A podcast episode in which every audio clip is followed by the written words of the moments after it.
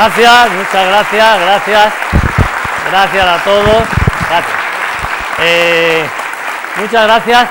Bueno, eh, voy a, vamos a empezar esta segunda charla de este ciclo de dos, o sea, la última, y eh, voy a dar por supuesto, supongo que la mayoría de los que estáis aquí, pues vinisteis el otro día, porque claro, van un poco en relación una con la otra. De todas maneras, y para si hay alguno que el otro día no sé, o para recordar, voy a hacer un brevísimo resumen de la parte primera del otro día, que era que hablé del arte, cómo es el arte de la magia, cómo yo lo entiendo, un arte muy complejo, porque utiliza las manos, la mirada, la voz, el mago tiene que utilizar las palabras, la psicología, la postura del cuerpo, la expresividad, en fin, una serie de elementos físicos muy muchos elementos físicos, o todos los elementos físicos que, tiene para poder expresarse. Después comenté que es un arte de representación que está en medio camino entre el teatro y el cine, comenté por qué eh, en el teatro las personas son reales, en la magia también los que actuamos, yo aunque alguno no lo crea, soy real, podéis venir eh, y, palparme, sobre todo ellas. Eh, Después comenté también que es un arte que se refiere, eh, que, trata de poner en escena los deseos y los sueños eh, colectivos e inconscientes a veces o conscientes de la humanidad. Todos deseamos poder escapar de la ley de la gravedad y el mago va y vuela, igual que hace la mitología, pero lo hace en la leyenda y el mago lo hace en la realidad, entre comillas, en la realidad artística, en la ficción.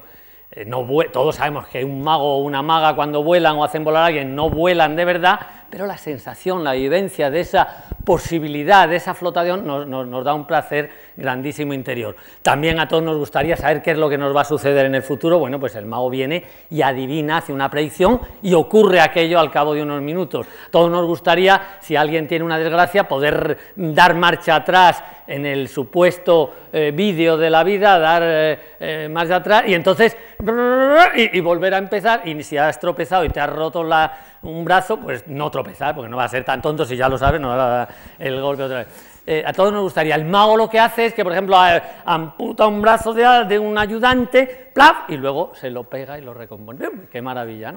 Eh, todos estos deseos eh, tienen, algunos son muy claros, muy conscientes como este, y otros son subconscientes, o mejor dicho, inconscientes del inconsciente colectivo, y muchos de ellos no nos damos cuenta. Por ejemplo, cuando un mago viene, hace el juego de la cuerda rota y recompuesta, que consiste en, como su nombre indica, una cuerda, plum, se corta con unas tijeras, se anuda y luego aparece entera, en realidad no es un juego demasiado espectacular, porque uno puede pensar, quizá el mago la enganchó, quizá la pegó, quizá tenía un imán.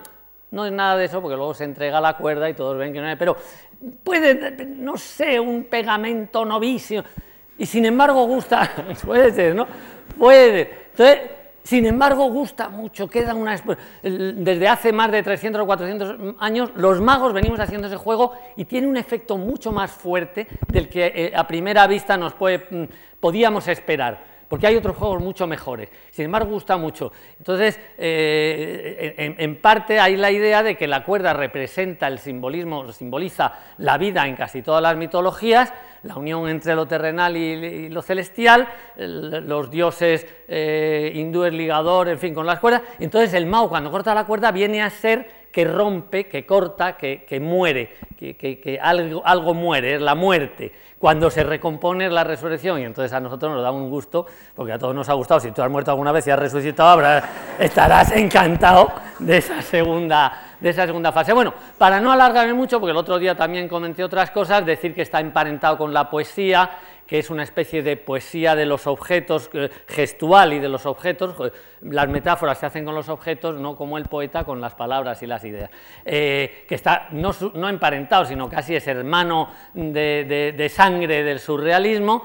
Comenté también que se refiere a, que está dirigido al niño, al niño interior que llevamos dentro, al niño inocente, al lúdico, al festivo, al imaginativo, a esa parte eh, del adulto también, que es la parte del niño que todavía guarda, guardamos dentro, también al joven por el misterio, la aventura del misterio, cómo es posible y no lo sé, qué misterioso, y sobre todo también, fundamentalmente, en otra parte, al adulto, a la parte lógica, esa parte lógica que nos ayuda tantísimo en la vida y en la que yo creo firmemente, pero que a veces es muy bueno que se quede a un ladito, que se quede durmiendo y que la otra parte del cerebro, la parte eh, de la fantasía y de la intuición, pues pueda jugar y se monte uno en el caballo al lado de la imaginación, nos demos un paseíto por el arco iris y volvamos más ricos y con unas vivencias nuevas. Todo esto es resumido y, ahora ya voy a pasar a la, charla de hoy. O sea, que los que habéis dormido estos tres minutos, despertaros que ahora empieza otra vez lo, nuevo. Bueno, eh, respecto a lo, a lo que quiero comentar hoy, es, eh, como sabéis, la charla del otro día eh, se titula 50 años de magia o ilusionismo en España. Y hoy es 50 años de magia e ilusionismo en el mundo.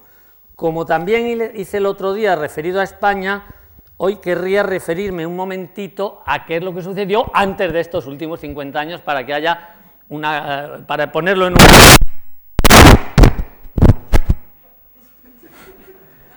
No he hecho nada, a ver. ¿Hay algún problema? No. Ahí está. Bueno. Eh, es que he comido mucho. Bueno. Bien. Eh, respecto a lo que, al marco histórico previo a estos 50 últimos años de la magia en el mundo, muy rápidamente. Eh, en los tiempos más remotos que se conocen, en Egipto ya hay un papiro eh, en un jeroglífico de Huesca, está en el Museo de Berlín, de 2500 años antes de Cristo, donde se ve a unos egipcios con unos tazones y por lo que dice allí, por lo que expresa, eh, jugaban a ver dónde estaban unos guijarros del río, a ver dónde estaban y tenían que adivinar y hacían sus técnicas tramposas, entre comillas, eh, para, para, que se equivocaran los transeúntes y los que venían después ya. Pasamos a la época, también en Egipto los sacerdotes tenían una cosa que era muy curiosa, que eran unos en algunos de los templos, cuando venían y se, y se hacían ciertos, se quemaban se, ofrecían ciertos sacrificios pues de quemar algunos objetos o algún animalillo y tal ante, en una columna que estaba cerca de la puerta del templo y si los dioses eran propicios, eh, decían los sacerdotes, las puertas se abrían solas y aquello era un síntoma, un símbolo, un signo, mejor dicho, de que eh, eran propicios a los dioses y si no lo eran, pues es que había que traer un poquito más de sacrificio o más donaciones. Entonces, ¿cómo lo hacían? Tenían sus trucajes y se han descubierto, Herón de Alejandría las describió en sus libros maravillosos y es muy curioso, son unas puertas que, tienen en, los gones, tienen unas cuerdas que van por, debajo de tierra, se unen a una especie de vejiga de cerdo que está, eh, eh, está con aire, está con aire pero muy vacita, con lo cual los gones están muy tirantes, las cuerdas están muy tirantes, cuando se quema, que eso, eso tiene una conexión con la columna donde se quema el sacrificio, se quema el sacrificio, se calentaba, el aire interior se calentaba, la, la, la vejiga, vamos, la Sí, la el, aire se dilata, dilataba, el aire caliente dilataba la vejiga, tiraba de las cuerdas y entonces eso hacía girar los bondes de las puertas y las puertas se abrían. O sea que como veis ya desde muy antiguo se ha utilizado, en, estos casos no era como, como espectáculo, era con otra finalidad eh, diferente. Después ya Alcifrón, eh, el escritor griego, comenta de algunos magos, e incluso había una estatua de un mago en, Grecia, paso a Roma muy deprisa todo, eh, también algunos magos que hacían, por ejemplo, hacían estatuas de la diosa Cibeles, donde emanaba eh, leche de los pechos y, volvía a salir indefinidamente, en realidad era un reciclamiento técnico muy ingenioso. Después eh, ya voy a pasar Edad Media, una edad oscurantista en algunos aspectos, y los magos que había, que ya hacían juegos de los que hacemos ahora, de manipulación o de cortar un pañuelo y recomponerlo, se encontraban, o una tela, se encontraron con que la desconfianza grande que había por parte de estamentos eclesiales y la Inquisición posteriormente, pues les decían, oiga, usted tiene un pacto con el diablo, la gente de buena fe y cierta inocencia decían, eh, tiene un pacto con el diablo, y entonces algunos de ellos tuvieron problemas, comenté el otro día de un tortosino dalmao, hubo varios magos, y Julio Caro En uno de los libros Magia Inquisición comenta varios casos que tuvieron que presentarse en la Inquisición, y es más, algunos lo pasaron canuta, porque le decían, mire usted, señores inquisidores, esto lo hago así, bueno, ¿y cómo lo ha hecho? Mire, lo he hecho así, y le explicaba el verdadero secreto, el verdadero truco. El inquisidor decía, no, esto me lo dice porque el diablo le ha dicho que me diga esto, pero en realidad, decía, pues ya me ha pillado, ahí ya me ha pillado. Pero por suerte no hubo que lamentar grandes problemas más que retenciones de unos días y no, no pasó nada. Después, entonces los magos se defendieron, llamándose a sí mismos físicos, diciendo nuestra magia es la magia natural. Los carteles ponían magia natural, el físico. Ese cucurucho eh, de estrellas de los antiguos astrólogos sumerios, bueno, pues, o se supone, bueno, pues eh, eh, lo llevaban un poco para decir, no, lo nuestro es magia natural, es científica, está basada en leyes naturales, y en leyes que se conocen y entonces eh, gracias a eso pues se salvaron de que fueran perseguidos.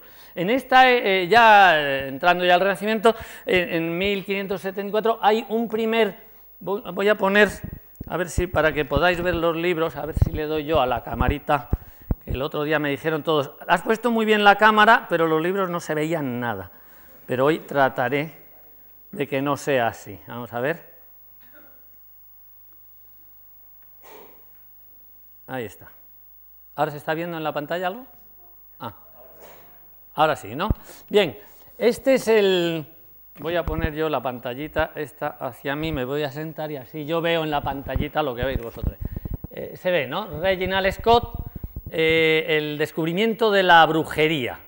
El descubrimiento de la brujería. 1584. Es un libro inglés en el que este Reginald Scott explicaba para salvar de, de las persecuciones todos los trucos que hacían los magos de la época, que por cierto eran muy variados y ya estaban muy avanzados en ese sentido, y comentó eh, todos los juegos y, les, salvaba, pues decía, bueno, miren ustedes que está explicado en mi libro.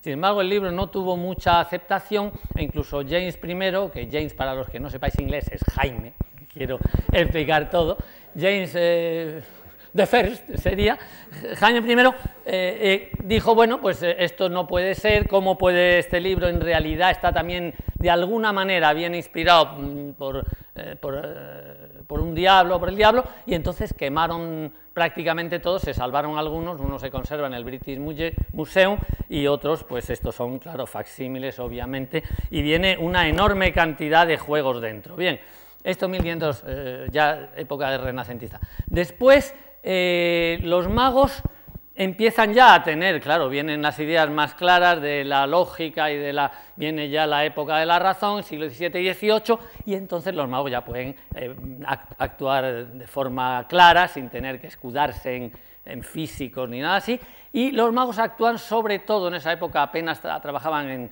en salones, eh, o teatro, sino sobre todo en las ferias campesinas. Los magos estaban muy ligados con la comedia del arte italiana y trabajaban en tabladitos, hacían magia en las ferias campesinas y, hacían juegos muy esplendorosos, que además también tiene que ver con lo que he dicho antes del simbolismo de la magia, porque los juegos más que más maravillaban entonces a los espectadores eran precisamente aquellos que de alguna manera consciente o inconsciente eh, colmaban deseos imposibles y, fascinantes para aquellos espectadores. Por ejemplo, en esas ferias lo que más impresionaba era que de un sombrerillo que te va allí, plum, sacasen un conejo. El conejo no representaba entonces como hoy, que sería, oh, qué animal más bonito, qué ternura, qué inocencia, o qué, eh, no sé, no, representaba comida, representaba comida para que Entonces estaban encantados, decían, ¿cómo? Que un hombre hace ahí y de un sombrero de un, de un espectador, de un... ¡fua! saca un conejo y luego lo... Ellos, esto me encantaría a mí hacerlo porque había un, un hambre importante, ¿no? Eh, mm, en esas ferias campesinas los magos fueron desarrollando sus técnicas, había mucho de charlatanismo, había mucho de, de, hablar demasiado y hacer poco los juegos, de utilizar a veces trucos un poco, entre comillas, burdos, o sea, voy a decir un ejemplo que todos conocemos de los charlatanes, que si hubiera un charlatán y dijera, hombre, no sé qué, por cierto, ese avión, ¿qué pasa? Entonces no decían lo del avión porque no había, pero ahora, mira el avión, si todo el mundo mira para allá y yo mientras eh, hago algo aquí, cuando miran aquí, pues bueno, eh, los espectadores no son tontos y dirán, no, me ha obligado a mirar, pero esa técnica primitiva muy burda se ha ido desarrollando, se ha ido perfeccionando, se ha ido afinando hasta límites insospechables, y es lo que nosotros los magos llamamos con una palabra inglesa misdirection, desviación o control de la atención, que consiste en que no hacemos que miren allí y hacemos algo tramposo para que luego la ilusión, tramposo siempre que diga trampa me refiero a algo que no es para engañar, es para ilusionar, o sea que el objetivo es muy bueno. Entonces, no, sino que se deja que se mire al lugar. Voy a hacer un ejemplo de, cómo la misdirection eh, es una de las partes psicológicas que más trabajamos los magos, también junto con la, el engaño de la memoria y de la evocación, una falsa evocación, hacer que el espectador recuerde cosas que no han sucedido o que las recuerde trastocadas en el tiempo o que al revés recuerde mal, o sea, olvide, olvide cosas que se han sucedido, para que cuando luego rememore dice no es posible porque le falta un dato o porque ha añadido un dato nuevo y, que no existía. Eh, eso es en cuanto a la memoria. En cuanto a la atención y en cuanto a la percepción, también percepciones ópticas, luego haré un ejemplo, pero ahora voy a hacer un ejemplo de atención. Por ejemplo, a mí me gustaría que alguien que tenga un reloj de, de agujas, o sea, no digital, si puede levantar la mano un momentito para que me lo deje un segundo. ¿Aquí? Bueno, a ver, perdona. Muy bien, ¿quieres venir un momentito aquí solo? ¿no? ¿Cómo te llamas? José María. José María, ¿te importa mirar qué hora es para ver si buena memoria? Sí. ¿Qué hora tienes? Las 8 menos cuarto. Las 8 menos cuarto. Bueno, pero este es un reloj altamente de buena, ¿eh? Complejo. Porque lo que no sé es por qué tiene, por qué tiene esta combinación de, en vez de números normales como tendrían todos del 1 al 2, bueno, no, porque los hay también, tiene rayitas, rayitas de estas así, y dos arriba en el 12, ¿por qué? Bueno, para que... bueno, no de, bueno, pero bueno, eso sí, pero está bien, ¿no? O sea, romanos no tiene solo esas rayitas. Y el segundero es chiquitín, ¿no? Es muy chiquitín, pero está bien, ¿no? Tú lo ves bien, ¿no? Y, y ves, Ah, no, ese chiquitín es grande o cómo es? Grande, es grande, sí, es que no me había fijado. Sí, o sea que tiene un, Y además, las agujas, ¿por qué son amarillas? ¿Eso es por algo? ¿Para que se vean mejor? No, es para convencerme a mí. Para que tú estés, te guste, sí. Bueno, yo te podría hacer, bueno, aquí tiene una marca aquí arriba y luego tiene una esferita aquí abajo, ¿no? Una, una esferita así, ¿no? Tú lo acabas de mirar, o sea que es pequeño, has podido percibir todo. José María, tanto tú como cualquiera de nosotros que hubiéramos preguntado, el 90% de nosotros, salvo que hayamos comprado el reloj hace 10 días y nos hayamos fijado en todos los detalles, cuando miramos el reloj no miramos los detalles, miramos la posición relativa de las agujas para saber la hora. Nada de lo que has dicho tiene que ver con tu reloj, tiene todo números, ¿ves? no tiene el segundero, las agujas son blancas, y cualquier otra cosa que yo te hubiera preguntado, este aplauso es para ti, José María, por la colaboración. Este aplauso es para ti. Llévatelo, gracias. Gracias. Cualquier otra cosa que yo te hubiera preguntado y hubiera influido, te hubiera sugerido algo diferente, porque ves, tiene, en realidad todos son números normales, no hay ni una rayita, ¿eh?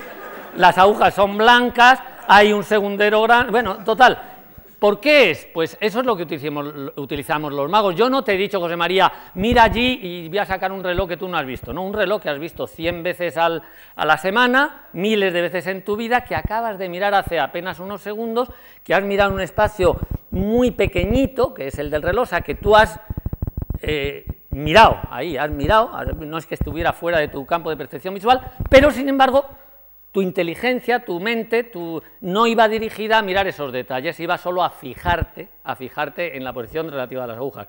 Y por eso puede ser, esto es lo que hacemos los magos, o sea, nosotros no intentamos distraer, mira, no, no, no, no, a veces incluso llevamos la atención al punto donde se produce el secreto, sea de tipo físico, eh, psicológico, de cualquier otro tipo. Pero como lo que proponemos a, vosotros espectadores, o a mí cuando estoy sentado como espectador muchas veces y que disfruto horrores de la magia, entonces cuando lo que nos propone, al espectador se le propone un objetivo, mira esta carta y va a pasarnos que estoy mirando todo aquello que me lleve a, aquel aquella finalidad y me olvido, no me doy cuenta, no me fijo, aunque lo vea, de otros detalles. A lo mejor no me fijo que yo he guardado la mano en el bolsillo no es que no lo haya visto, yo no lo he ocultado, yo no me he dado la vuelta, pero he estado hablando de otra, voy ahora en estas gafas que están, y nadie se está fijando, aunque lo vean, ¿no? Es más, si digo que llevo la mano al bolsillo, a lo mejor no importa si yo la llevo para sacar un accesorio que necesito y he hecho algo en el camino. Bueno, todo esto, como veis, no es tan sencillo como aquello de los eh, charlatanes de esa época, que sí empezaron con cosas mucho más sencillas. Voy a continuar rápidamente comentando que ya llega el siglo XVIII y XIX, los magos pasan a los salones, los salones aristocráticos, a los salones, entra en ellos, ya hace una magia más eh, exquisita, más cuidada, ¿verdad? sobre todo en la parte formal, en la palabra, en la vestimenta, a mediados del siglo XIX, Robert Houdin en Francia el mago más grande, el padre de la magia moderna, así se denomina, bueno, pues se vistió de frac, eh, la charla no decía cosas absurdas, charlatanescas, sino que decía, eh, bueno, muy artística, pero a la vez muy rigurosa, y fue él, Robert Houdin, se, pronuncia así en francés, pero se escribe Houdin con H, Houdin. Y de él, de su vida, que es una biografía maravillosa, una autobiografía maravillosa, cuando la leyó un mago húngaro que estaba viviendo en Estados Unidos y era muy jovencillo, se quedó tan admirado que dijo, yo quiero ser, eh, emular a este gran mago, y él se puso Houdin, con una I al final, Houdini, ese mago legendario Houdini, que más que mago, era mago, pero mago no era muy bueno, era muy buen escapista, se escapaba de todos los lugares, etcétera. ¿Veis? Otro simbolismo muy claro. A todos nos gustaría que cuando nos sentimos oprimidos porque la hipoteca, la no sé qué, el problema, y hacer ¡ah! como Houdini, ¿no? Y salir. Entonces, cuando vemos hacer a alguien, eso nos da un placer muy especial. Bien, siglo XIX finales, nos encontramos con que los magos pasan a hacer grandes espectáculos eh, en, los teatros, eh, eh, o sea, toda la, hora entera, hora y media de espectáculo en los teatros, pues con aparatos grandes, con personas, con animales, en fin, ya muy, muy, muy espectacular, y eso dura hasta los años 20 o 30 del siglo XX, en, los cuales empieza a decaer este tipo de espectáculo, ya se refugia la magia en los circos, o sea, un pequeño número dentro de un programa de circo, o a veces en los teatros, pero de varietés, es decir, aquellos teatros en los que se representa, actuaban pues un cantante, un bailarín, un cómico, unos 10 minutos cada uno, 12 minutos, y era muy cortito el espacio que tenían para desarrollar su arte, con lo cual el arte se vino un poquito más abajo. Pero voy a poner un ejemplo, vamos ahora a ver un ejemplo eh, en el vídeo de un mago de esos años, y ya pasamos a los años 50, que es de los años 20 y 30, un mago polaco que vivía en Estados Unidos, Golding, que creó enormes eh, juegos, por ejemplo, creó un juego fantástico que era la mujer cerrada con una sierra circular, se tumbaba una mujer se ponían unas maderas aquí, pasaba la sierra circular que iba con el motor, cortaba los, los trozos de madera, pasaba por toda su cintura, se la separaba y cuando se la unía, pues aparecía de nuevo y que era esplendoroso y maravilloso, una representación de la resurrección. Obviamente muchos preguntáis cómo lo hacía, llevaba dos mujeres gemelas, una moría, la otra no moría. Bueno, adelante. Aquí vamos a ver uno de los efectos que Golding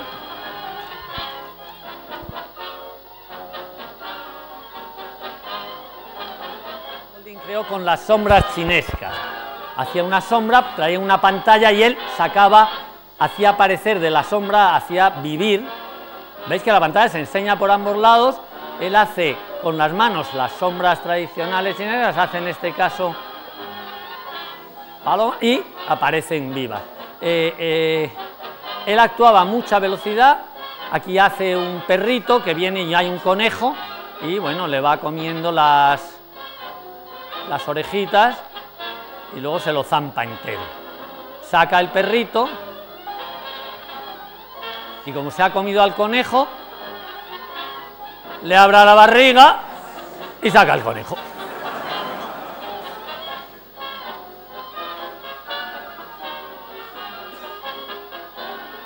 y después lo hace desaparecer.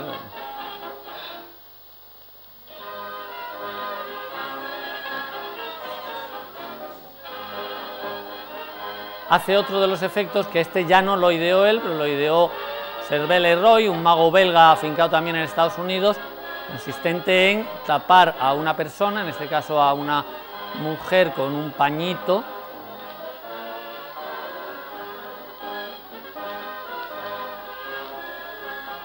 cogerla entre los brazos y hacerla desaparecer. Y de despedida Golding pues hacía esto.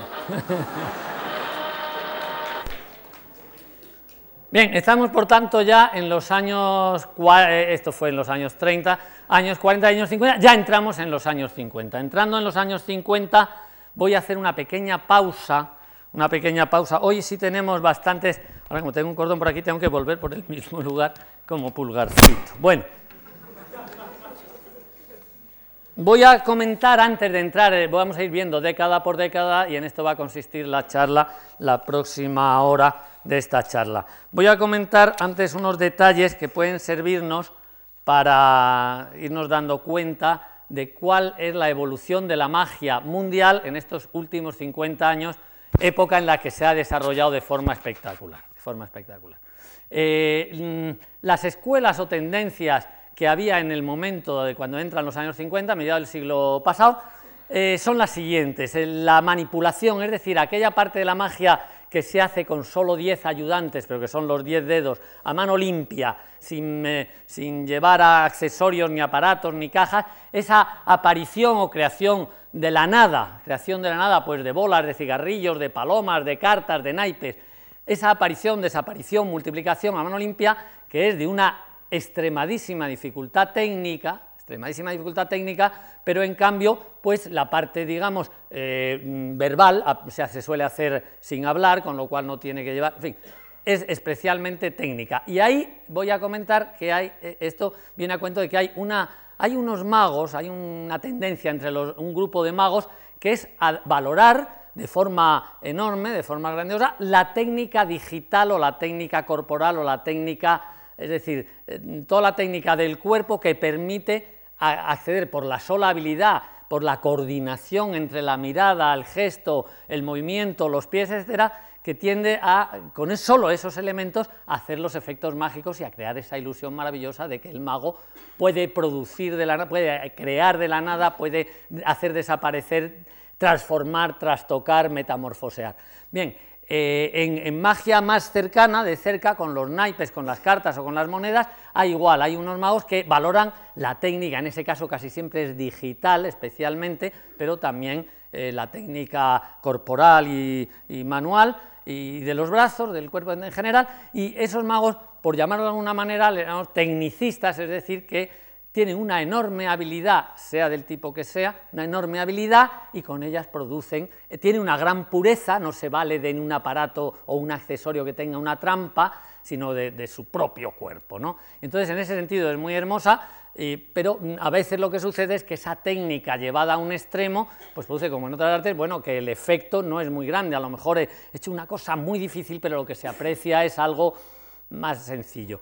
Eh, de todas maneras, es una, es una forma extraordinaria de presentar la magia y en escena, en la manipulación, sobre todo los magos ingleses de finales del 19 y principios del 20 eran manipuladores extraordinarios con una técnica digital extraordinaria. Eh, alguno de ellos cambió esto y vamos a ver ahora un ejemplo de uno de ellos, Cardini, llamado Cardini, un mago inglés que trabajó por todo el mundo, que cambió la, idea, dijo, sí, voy a tener una técnica eh, esta técnica tiene la ventaja de que exige eh, eh, entrenarse durante mucho tiempo, años y años. Ese entrenamiento no es el entrenamiento mecánico de voy a hacer así 20 veces, no, hay que hacer así y pensar qué es lo que va a percibir el ojo y la, y la psicología de los espectadores presentes, qué van a creer que va a suceder, llevarles a creer que ahora va a suceder algo y sucede lo contrario, la sorpresa, el suspense, mezclarlo entre sí. Y entonces a ayudarse también con la técnica digital este mago Cardini se le ocurrió crear un personaje, o sea, que no fuera solo un mago que sale y hace aparecer cosas, no, un personaje es un hombre que viene de una fiesta, está un poco bebido, ha tomado unas copitas de más, viene, llega al hotel donde se hospeda, el botones le trae una nota y él entonces empiezan a ocurrirle cosas eh, asombrosas y maravillosas a él mismo, no él hace, no da la apariencia que él es el que lo hace, sino que le suceden a él. Vamos a ver a Cardini en unos segundos de, de sus manipulaciones.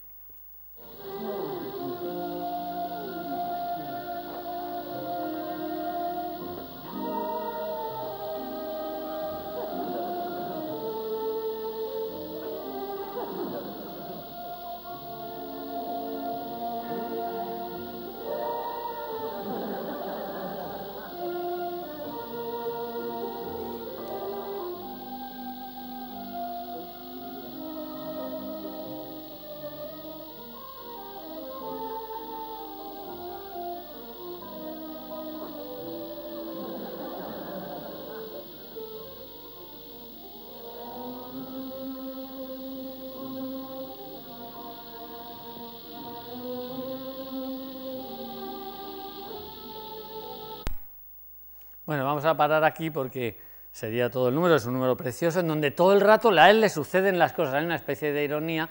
Eh, Ramón Mairata, el gran estudioso de la magia y gran escritor, ha publicado artículos preciosos sobre el ensayos en los que mm, da cuenta cómo él parece que le ocurre, y entonces nosotros como espectadores, claro que sabemos que él es, es él el que está realizando todo lo necesario para que la magia se produzca, pero da la sensación que a él le va saliendo todo, él luego sigue, aparece una bola, se asusta, la bola va y viene, todo, todo eh, los objetos como que se rebelan contra él y es ya un poquito, es un paso adelante en esa eh, evolución que había de los magos ingleses, que de los manipuladores ingleses que salían directamente solo a hacer aparecer ellos con su poder los objetos y a crearlos y a transformarlos.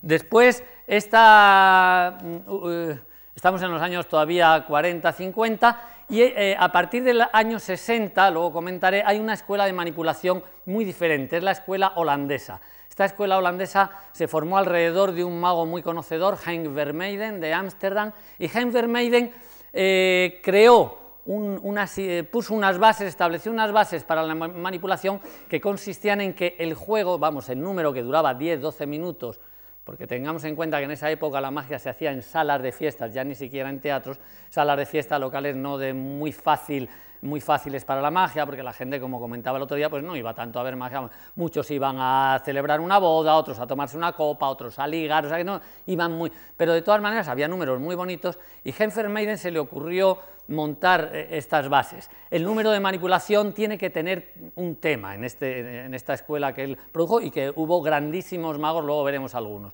Eh, tiene que tener un tema, o sea, por ejemplo, uno de ellos, Tony Van Dommelen, un holandés que creó el número Vermeiden para él, igual que para otros muchos magos, este autor Vermeiden, pues el número era un mago que se acercaba a un casino de juego y todo lo que pasaba es que tomaba una ficha y la multiplicaba en el aire, las fichas de, eh, juego, ¿no? Eh, cogía los naipes y también los cambiaba por lo que necesitaba para ganar. Cuando mm, hacía así para un camarero que no pasaba, y no, que, no existía, ¿no? pero imaginariamente le pedía bebida, no había, bueno, él iba apareciendo bebida. Entonces, eh, necesitaba dados, transformaba las fichas en dados y jugaba. Todo tenía un tema además era muy colorido, muy en el estilo de esa visualización, visualidad tan grande que tienen los artistas holandeses y con colores, pues eh, eh, recordaba un poco a Mondrian, y entonces lo bonito que tenía estos números, lo hermoso es que la unidad que le daba el tema, la unidad que le daba no era un argumento propiamente dicho, no empezaba y terminaba, no había un conflicto y un desenlace, pero sí había un tema que producía una sensación mucho más armoniosa, agradable y al final de unidad eh, tan esencial en, cualquier obra artística. De esos magos, luego vamos a ver algunos cuando vayan saliendo según en las décadas y yo comentaré, yo comentaré, bueno, pues este es de la escuela holandesa que he comentado antes, ¿no? que he dicho antes. Hay otra escuela mm, alemana y en Alemania, en los años 60 ya, un poquito más avanzado, eh, hubo magos que sobre todo tendieron a hacer juegos con grandes ilusiones. Nosotros llamamos especialidad de grandes ilusiones cuando se usan cajas grandes o aparecen personas, se hace con animales o con objetos muy grandes, un coche o animales desde pequeños a muy grandes, ¿no? pues desde un tigre hasta un elefante, luego veremos la desaparición de un elefante. Bueno, no lo haré aquí porque no lo he traído, pero lo veremos ahí. Eh, esta escuela eh, alemana tuvo grandes magos como Siegfried and Roy, que viven en Estados Unidos, como los Catarius, como eh, Moretti, luego algunos de ellos los iremos viendo cuando vayamos viendo los vídeos. hay otro, otra parte de la magia alemana, ya más moderna, de los años 80 y 90, que mm, se fundamentó en las bases que puso un mago alemán, Eberhard Reiser.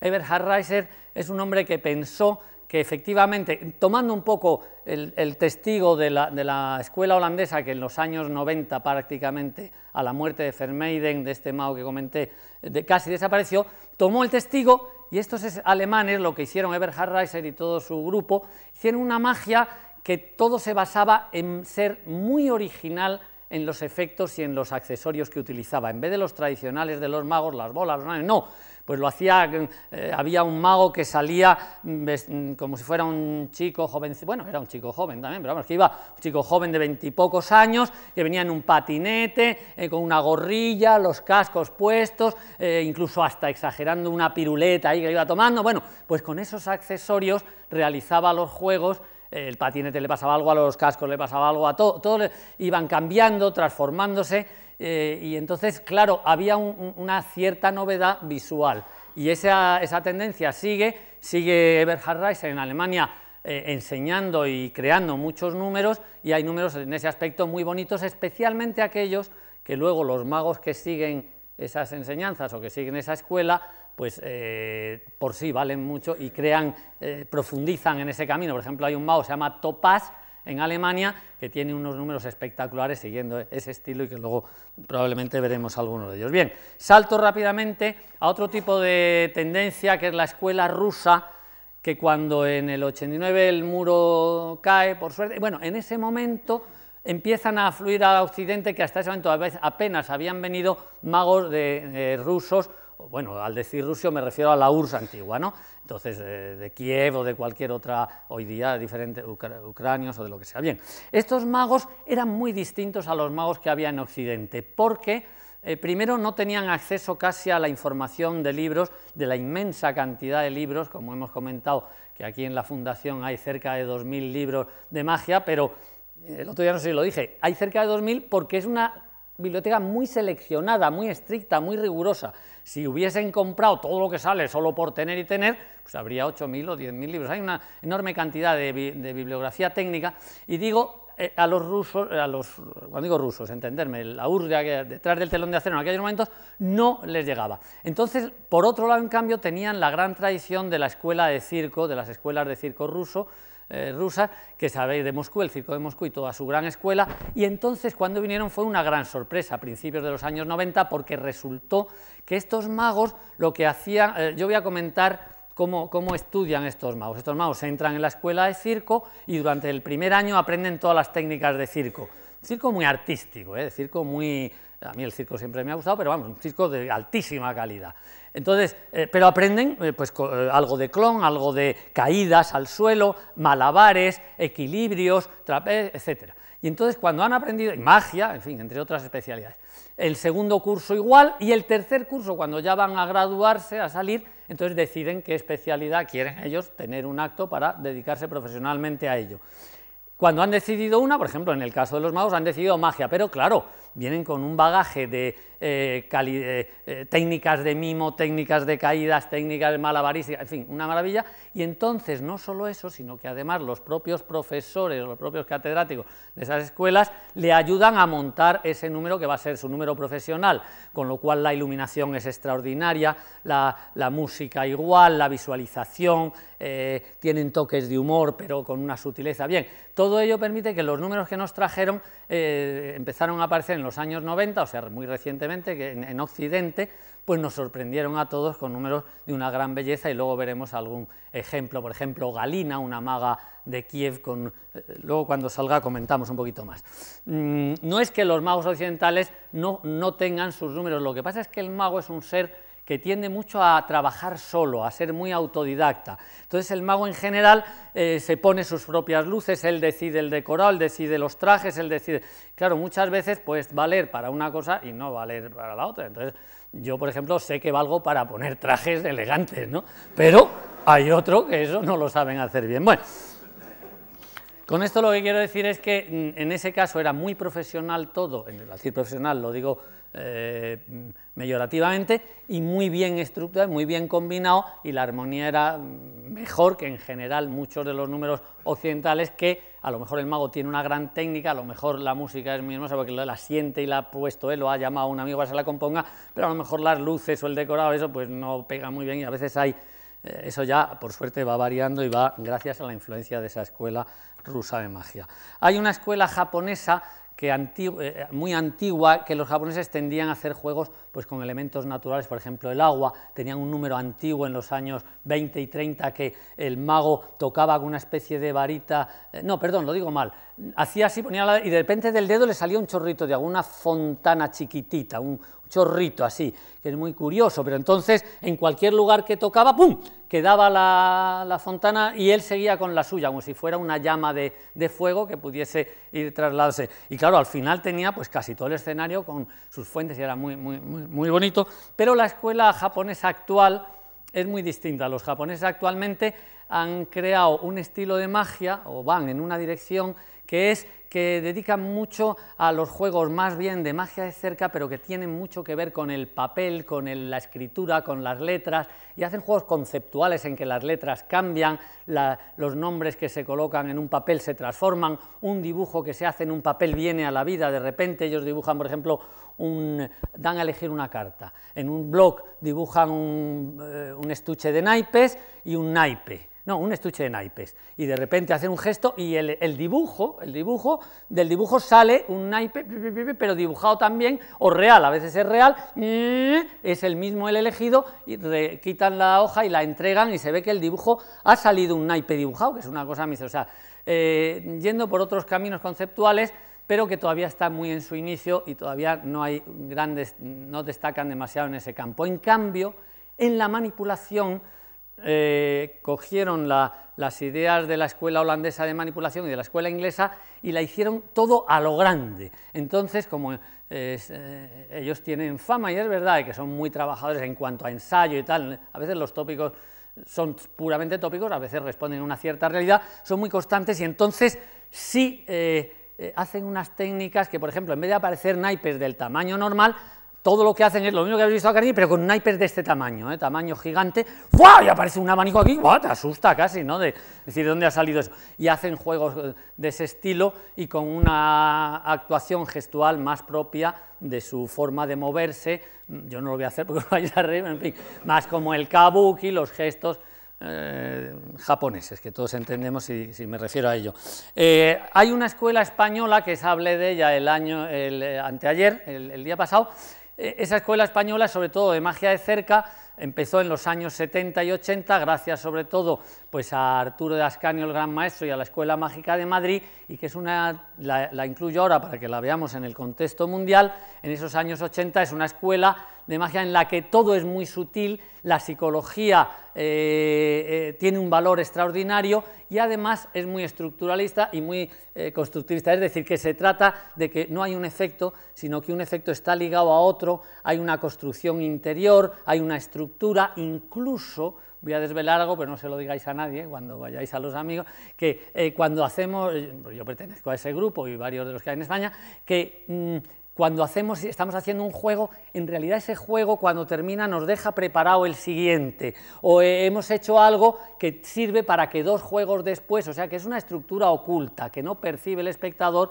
pero que tiene una internamente, es muy compleja, con eh, entrelazamientos de los temas eh, que se ven por fuera y entrelazamientos de las técnicas que van por dentro. Claro, es mucho más compleja en ese sentido, pero la sensación que se produce luego es muy fuerte y no es un efecto solo de pira, ¡pum! apareció. No, no, ocurren cosas, por ejemplo, por si decir, para explicar sobre eh, un ejemplo, un naipe puede primero ser nombrado por alguien, aparece en un sitio, levita, eh, al romperlo en cuatro se recompone, y va sucediéndole cosas y va adquiriendo una personalidad, una individualidad que luego cuando se ve en su conjunto todo lo que nosotros los magos llamamos rutina o conjunto de efectos, pues produce una sensación de estructura, de armonía, de desarrollo y, es muy hermosa. Esta está basada en un mago, de paso lo diré, de un, mago, está sobre todo basada en un mago, eh, a ver si lo digo bien, vienés, vienés siglo XIX,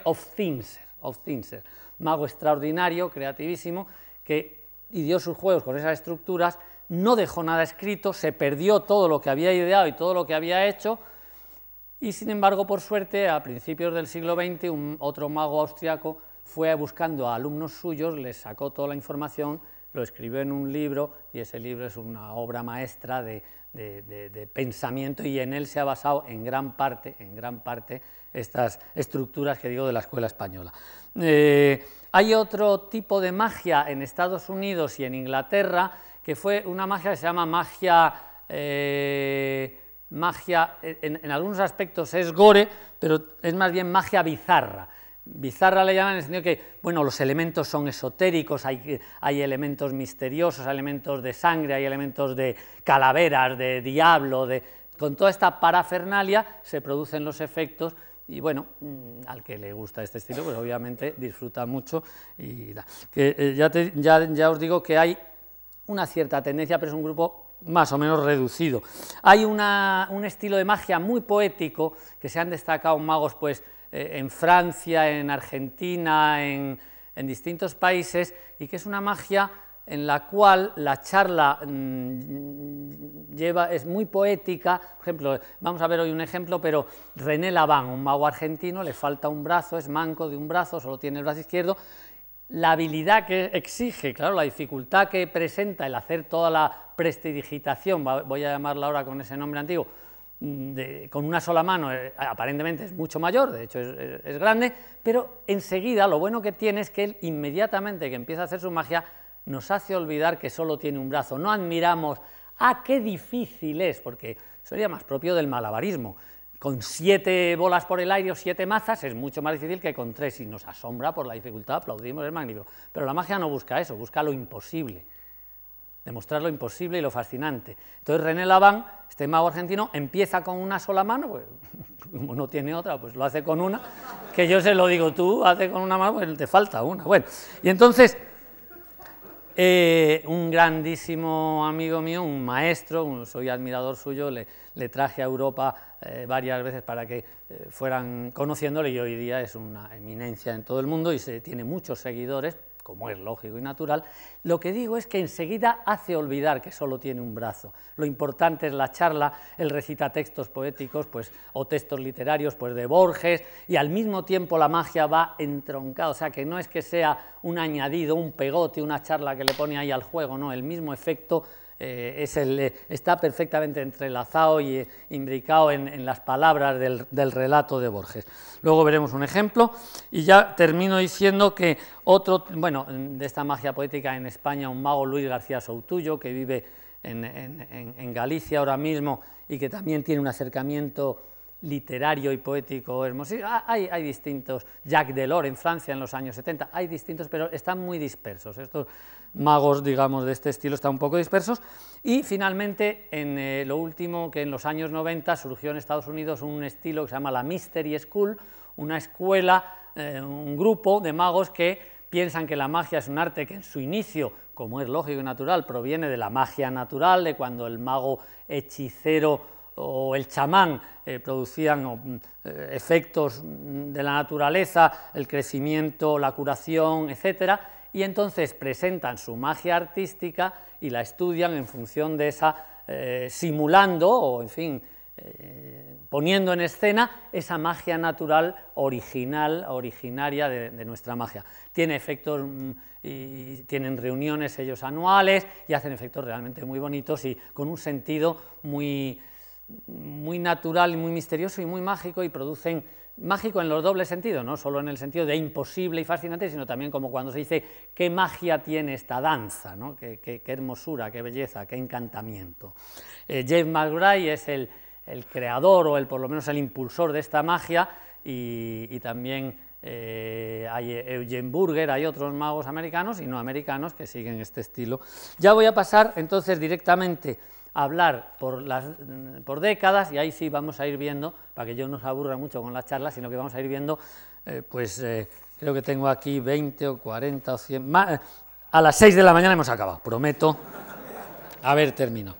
Estamos en los años 50 y en los años 50, como he dicho, acababa de actuar Cardini, el mago que hemos visto haciendo ese número de naipes. Estaba Fraxon, que el otro día puse dos vídeos, vamos, dos DVDs de él y vimos un, momento de sus manipulaciones de cigarrillos tan maravillosas. Y hay otros magos, entre ellos eh, hay un, espera que voy a poner, eh, sí, eh, hay uno que norteamericano que con ayuda de ideas de este mago español Fraxon y de un mago mexicano, mm, eh, Cantú, se le ocurre crear un número que se basaba todo con un leitmotiv que era apariciones de un pañuelo de palomas vivas, pero a mano limpia, un pañuelo de seda que no lleva nada, ¿no? Y que a lo largo de su número esto ocurría 10, 12 veces.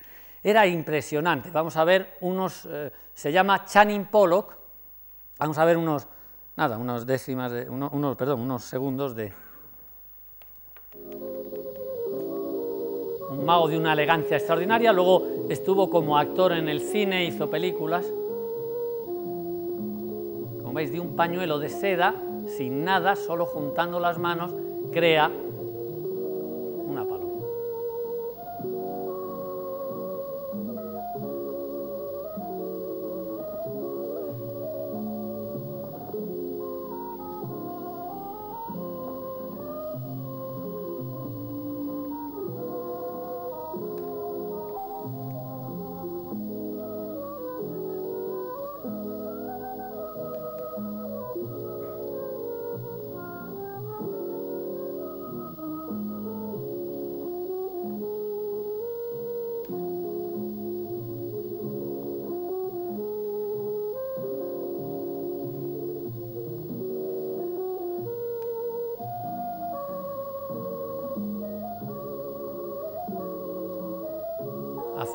mirar que en las manos no hay nada, en el pañuelo no hay nada.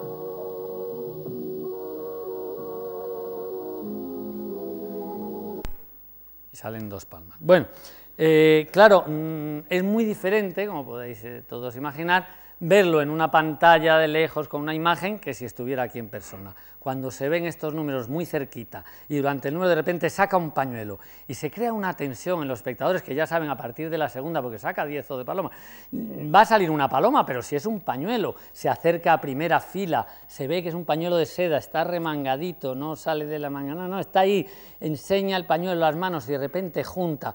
Aquí está hecho muy rápido porque estaba hecho para una película, pero eh, cuando él hacía luego posteriormente paraba y como que modelaba algo y tú decías, no es posible, no es posible. Y veías de verdad cómo se crea una paloma con las manos, cuando la paloma volaba, la sensación era hermosísima. Tuvo tal influencia que la mayoría de los magos de esta época, de los años 50, eh, no solo en Estados Unidos, en casi todo el mundo, empezaron a eh, seguir sus pasos, a hacer números de aparición de palomas, porque tenían grandes ventajas, no había que hablar, eh, era muy espectacular y muy bonito al público de las salas de fiesta, esto era sobre todo en salas de fiesta, por la, ventaja de las salas de fiesta es que había mucha cercanía, le gustaba ver, pues es una paloma real y toda la sensación que te produce la aparición de un ser vivo y, más de una paloma, y entonces eh, fue, fue muy imitado y le siguieron muchos. Vamos a ver ahora el final de su número, que hacía también una, otra cosa un poquito distinta con una de las palomas que iba apareciendo.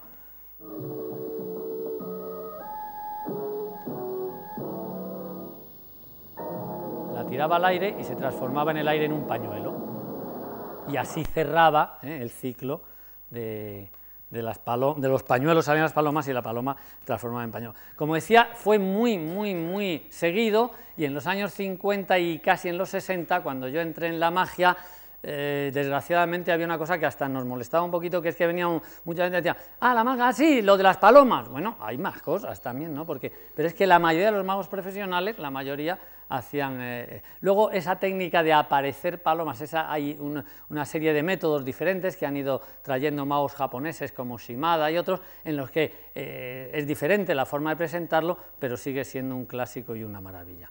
Se me ha olvidado comentar antes que hay una escuela clásica, ahora me ha venido la palabra al decir clásico y una maravilla, una escuela clásica que surgió a principios de siglo en Estados Unidos, Dai Vernon es su principal... teórico y práctico, y esa escuela clásica lo que hacía era tener un equilibrio muy grande entre el efecto mágico y la técnica, procurar que hubiera una armonía y un equilibrio y que no fuera ni el efecto es muy fuerte, pero no hay casi, es, poco puro, porque a lo mejor utiliza un aparato un poco trucado, un espejito, lo que sea, bueno, no voy a decir, pero eh, no, no, no, en la escuela clásica de Daiverno todo eh, está perfectamente compensado unas cosas con las otras, hay una gran armonía, se utiliza la habilidad digital, la habilidad psicológica sobre todo, eh, se utiliza mucho eh, el, encantamiento, vamos, el, engaño de la percepción, el engaño de la atención, esa escuela no solo es mm,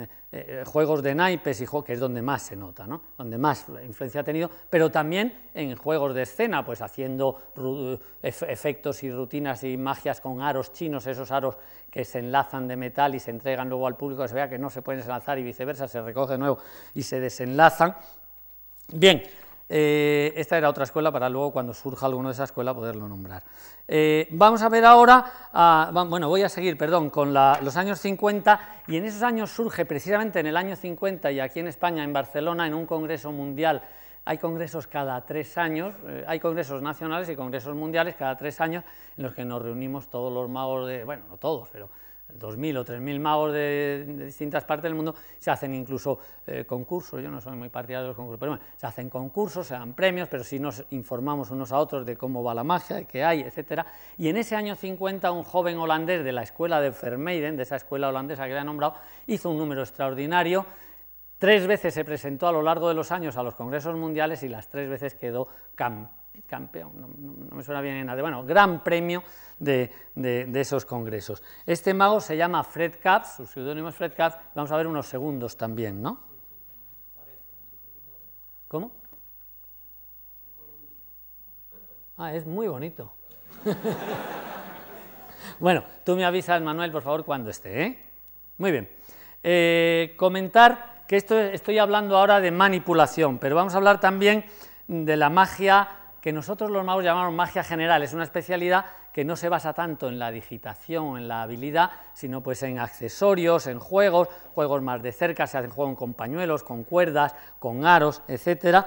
Y en esa magia destacó pues eh, un mago que se llama Mr. Electric, eh, un mago americano que hacía aparecer eh, bombillas y que todo, de la boca se ponía unas bombillitas pequeñas, chiquititas, tipo linterna dentro de la boca, un cable de, electricidad dentro de la boca y cuando tiraba salían enlazadas las bombillitas y luciendo de la boca, que quedaba muy espectacular y muy sorprendente, ¿verdad?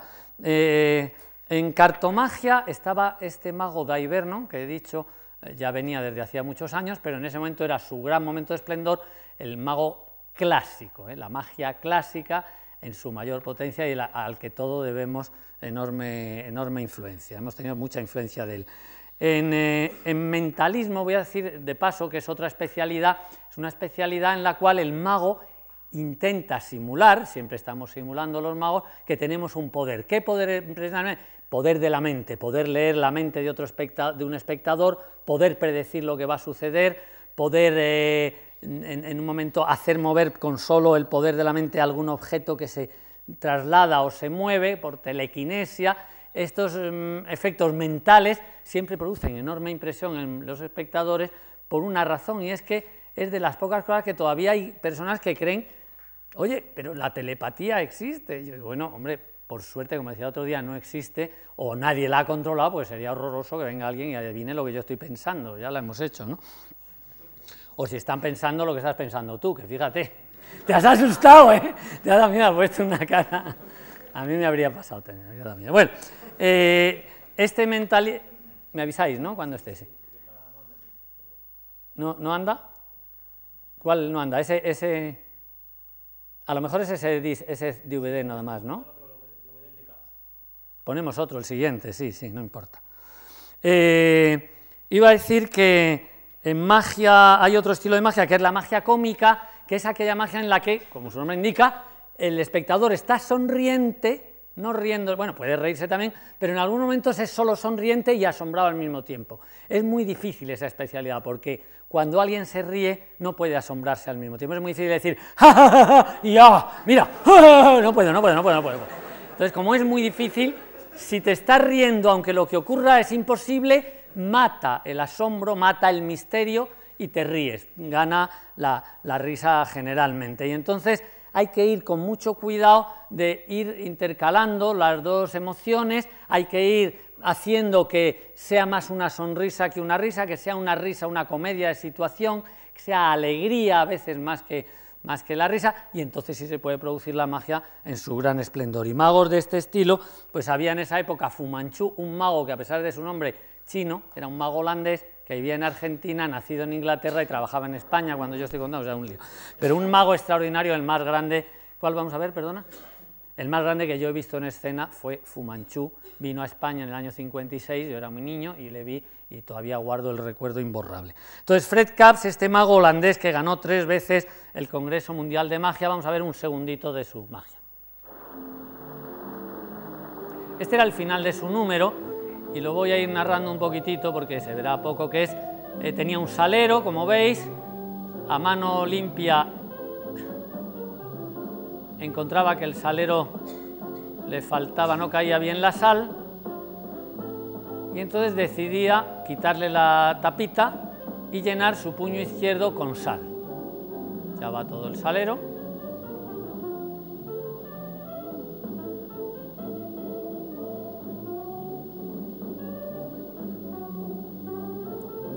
Curiosamente daba un pase mágico y la sal se desvanecía en el aire. Él decía, bueno, estará por gestos, voy a hacer que vuelva, la voy a recuperar del aire, a mano limpia, recuperaba sal y llenaba el salero con... Cuando lo había llenado, la sal seguía manando, él, bueno, pedía un poquito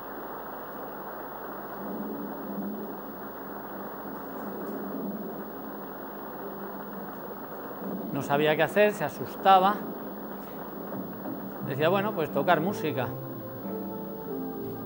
jugueteaba con aquella sal inagotable, hacía su firma en el suelo, como diciendo, bueno, hay que divertirse. La sal seguía, él pedía más música, otro final.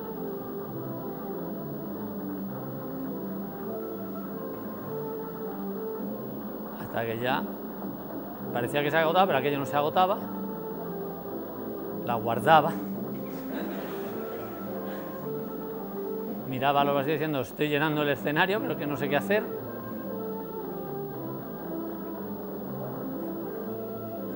Hasta que ya por fin la sal se iba y terminaba.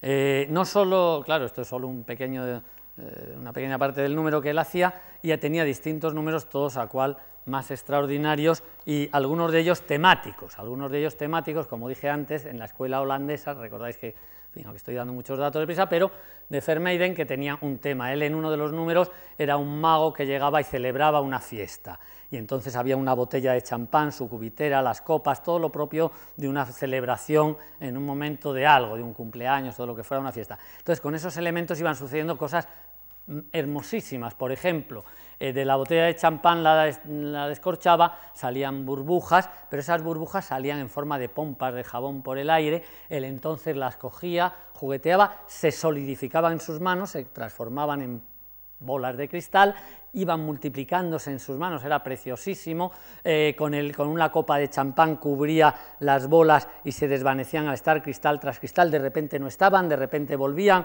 eh, eran sólidas, tocaba en el micrófono, se oía que eran, crea, entonces iba creando con todos esos elementos un número bellísimo, hermosísimo, que te ponía la piel de gallina, te el vello de punta de ver la, la maravilla que hacía Fred Kapsch yo tuve la suerte de coincidir mucho con él y de estar en su casa, él vino también aquí a, mi casa en de algunas veces y era grandioso. ¿verdad?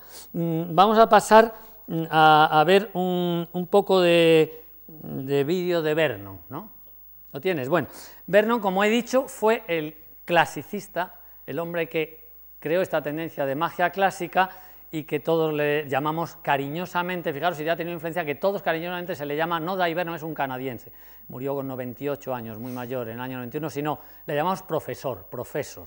Aquí vais a ver solo un momentito, se ve muy mal porque es una cosa muy antigua, en la que él, no sé qué edad tendría, tiene un naipe en la mano, lo muestra, bien remangado, absolutamente remangado, y muy lentamente, porque muy despaciosamente, era una de sus características, el naipe desaparecía totalmente.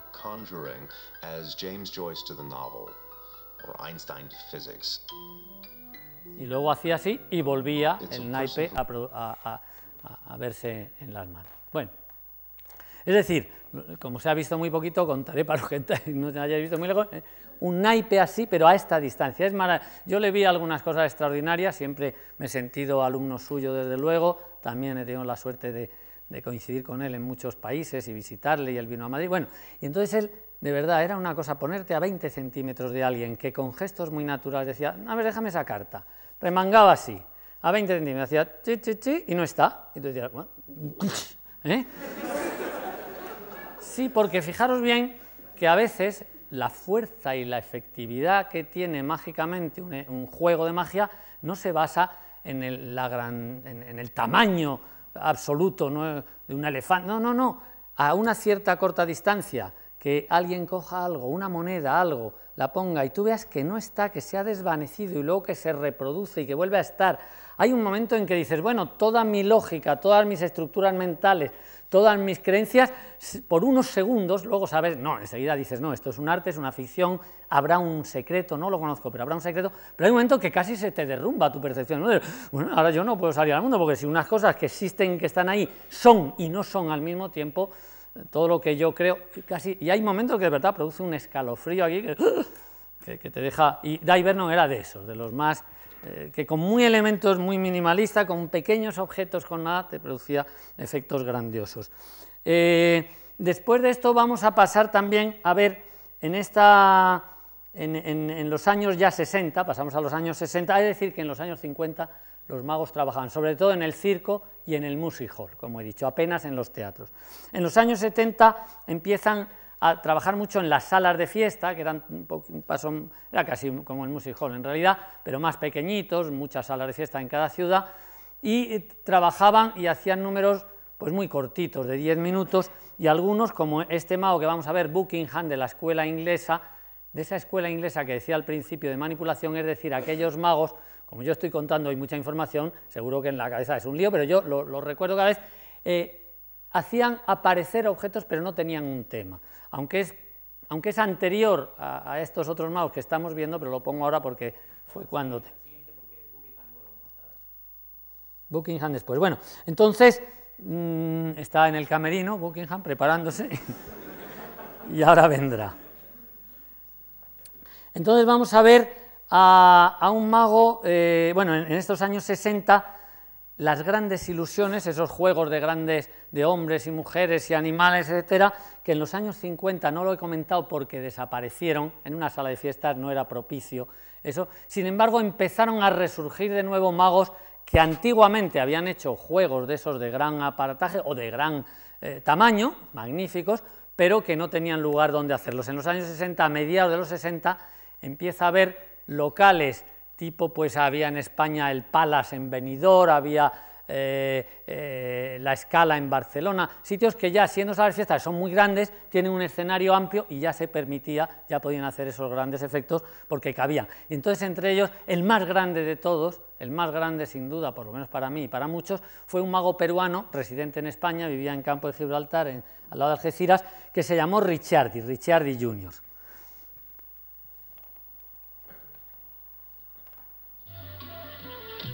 Eh, cuento lo que ha pasado hasta ahora. Richardi ha venido una chica, venía con unas escobas que estaba barriendo el escenario, él le pone dos, la hipnotiza, le pone dos escobas bajo eh, las axilas y la deja en el aire suspendida. Retira una, una escoba y queda suspendida en el aire.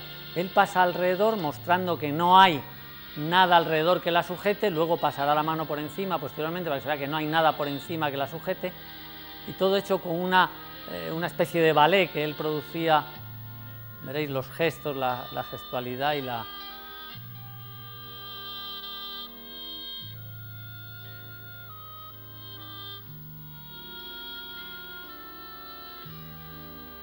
la dejaba horizontal. ¿No sigue un poquito? Bueno, he de comentar que luego, eh, claro, no podemos poner todos los números de cada uno, son largos. Después la deja completamente horizontal, toma un aro que entrega al público de madera, un tipo hula hoop, así de madera, lo recoge, para que que es un mago sólido, un aro sólido, lo pasa desde los pies hasta la cabeza y por toda la escoba, lo pasa demostrando que no hay ningún tipo de cable, hilo, ni nada que sujete a esta persona. Después la va bajando de nuevo a la posición que estaba antes, después le pone la segunda escoba, le pone un banquito, la despierta, retira las escobas, aquí no hay nada por ningún lado y la belleza de, la suspensión eh, de esa mujer en el aire pues dura 8 o 10 minutos, por eso no la ponemos, estás todo el rato con el ánimo suspendido. A su vez este fue un juego original de Robert Houdin, de ese mago francés del siglo XIX, el que basó su nombre original de él, pero una versión que hizo Richard D. Jr. Mm, eh, otro, otro mago que en esa época, no, no profesional, profesionalmente sí, pero que era muy conocido, no tanto por ser mago, ¿no? porque era aficionado y algunas veces actor profesional, sino por su eh, enorme repercusión en el mundo del arte del siglo XX, uno de los más grandes cineastas de todas las épocas, un enorme aficionado y apasionado de la magia, Orson Welles, y aquí vemos solo unos segundos en, una película que hizo Cagliostro, haciendo él, este Orson Welles, haciendo de... de la oscuridad a la profundidad de la noche, desde las oscuras montañas del lado oculto de la luna, observad. Maravilla de las maravillas.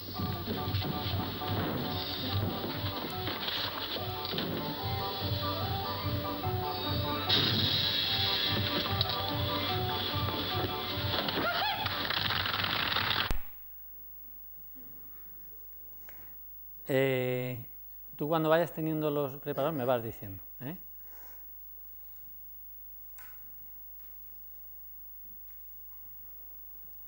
Bien, eh, voy a seguir por los años 60 para pasar ya a los 70. Hay, hay magos en los años 60, en los años 60 se produce una, un decae un poquito la magia, por esta situación de que en las salas de fiesta eran no un buen lugar. Y, aunque hay buenos magos, sobre todo son magos de magia de cerca y de mentalismo que podían actuar en cualquier lado. Slaidini es uno de ellos, un gran mago. Aquí tengo un libro de él, eh, de los que hemos traído. Voy a mostrar un momentito mientras preparáis los, los libros rápidamente. Vamos a dar. Ahí está.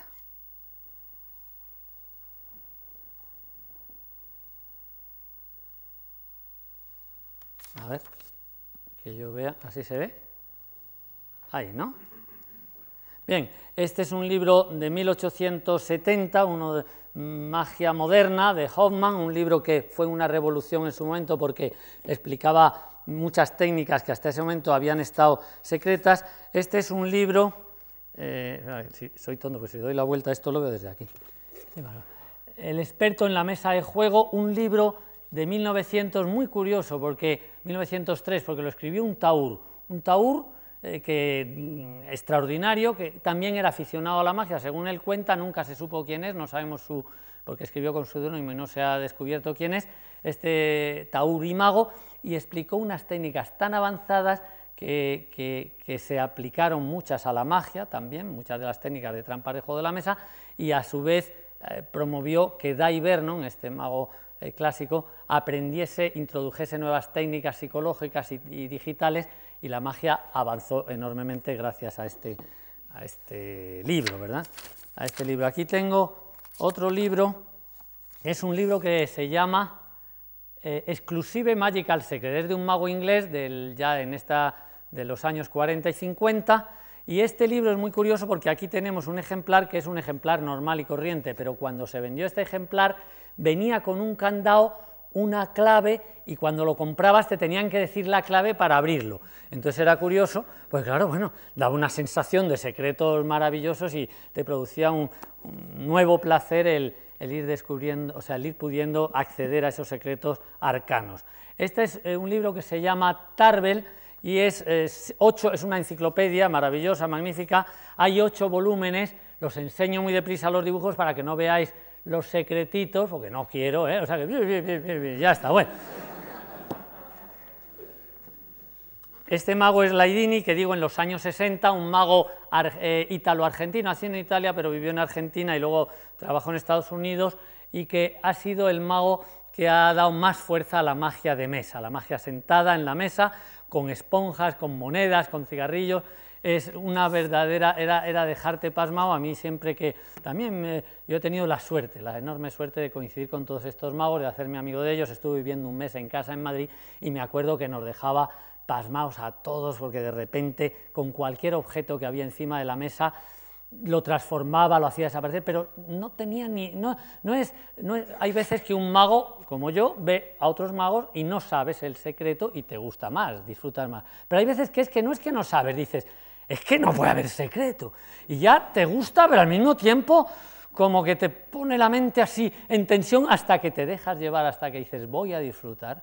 Y con el Laín era una maravilla. Decía, ¡ah! Disfrutabas y ya todo el día vivías en un, en un mundo maravilloso. Es más, yo cuando quería algo no le decía, ¿me acercas eso? Decía, pásamelo mágicamente. ya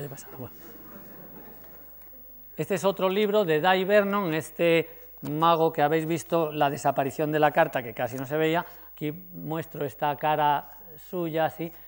Un hombre murió muy mayor, como he dicho, con 98 años, y de una capacidad intelectual asombrosa. Es un hombre que observaba todo, todo se daba cuenta, se fijaba en todos los detalles de la conducta humana para luego poderlos aplicar en su magia, trasladarlos para que la naturalidad fuera lo importante, para que el mago cuando hace algo tramposo parezca completamente natural y nadie sospeche que allí está sucediendo algo extraño. Eh, voy a pasar a ¿Estamos? Sí. A un mago que es un mago del circo ruso, de la escuela del circo ruso, pero antiguo, que era Kio, Emil Kio, y que hace un juego pues muy, muy rápido, que vais a ver en la pista de circo. Una mujer entraba en la jaula, esto en una pista de circo totalmente rodeado y el suelo de arena. Entraba una mujer, bailaba dentro de la jaula, venía un payaso, le decía, quiero, yo sigo a esa mujer, y le decía, el dentro no hay una mujer, mira lo que hay. Y era un león pero se veía por debajo de la, de la jaula, por encima, por cualquier lado, barrotes transparentes y un león auténtico. Supongo yo se habría comido a la mujer o algo, porque si no, no sé cómo lo hacía. Bueno, eh,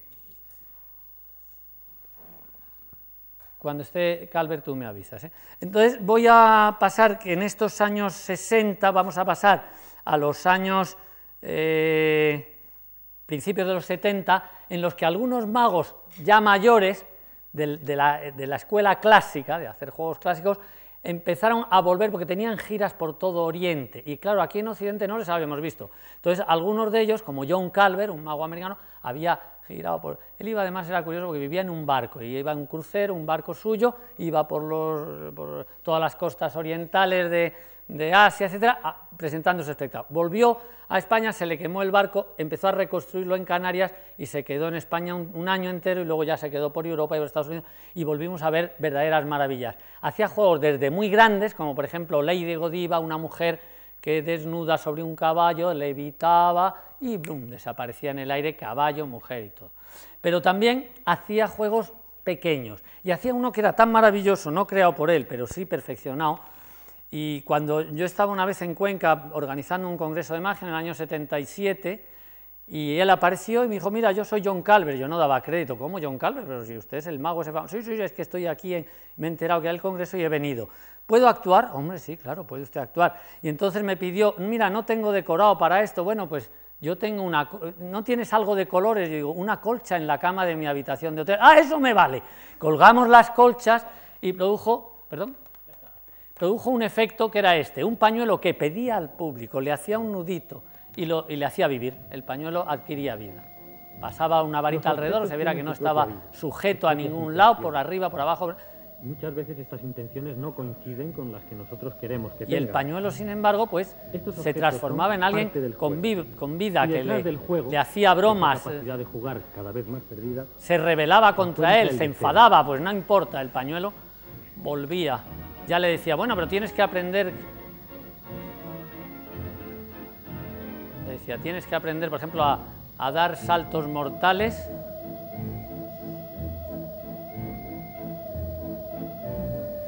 Y el pañuelo. Saluda, anda, le enseñaba a saludar. Los prestidigitadores. Bueno, y luego desanudaba el pañuelo, se lo volvía a su dueño, que se iba a su casa nerviosísimo y a ver si estoy en mi casa y el pañuelo empieza a hacer de la suya. Esa animación o dar alma a un objeto inanimado como es un pañuelo siempre produce un efecto hermosísimo y a todos nos gusta y nos produce eh, una emoción contagiosa de, maravilla. Eh, vamos a pasar a un, a, un, estilo de magia muy distinto que es los magos orientales. En esta época llegaron a Europa muchos magos orientales, pues desde la India, desde Japón y también desde Egipto. Uno de ellos, Gali Gali, lo vamos a ver ahora, que es un estilo en el que se parecen más a los charlatanes, pero que los efectos eran increíbles. Por ejemplo, los cubiletes que los magos hacen aparecer bolitas, mirad lo que hacía Gali Gali.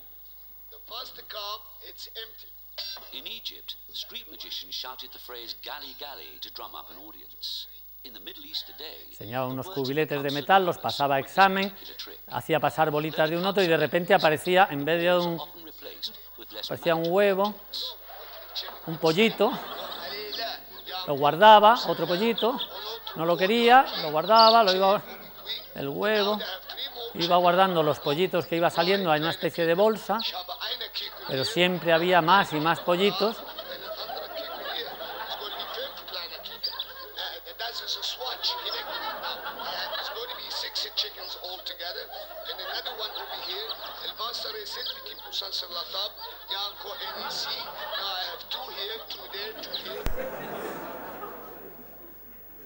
No penséis que puso una pollería después de esto, sino que...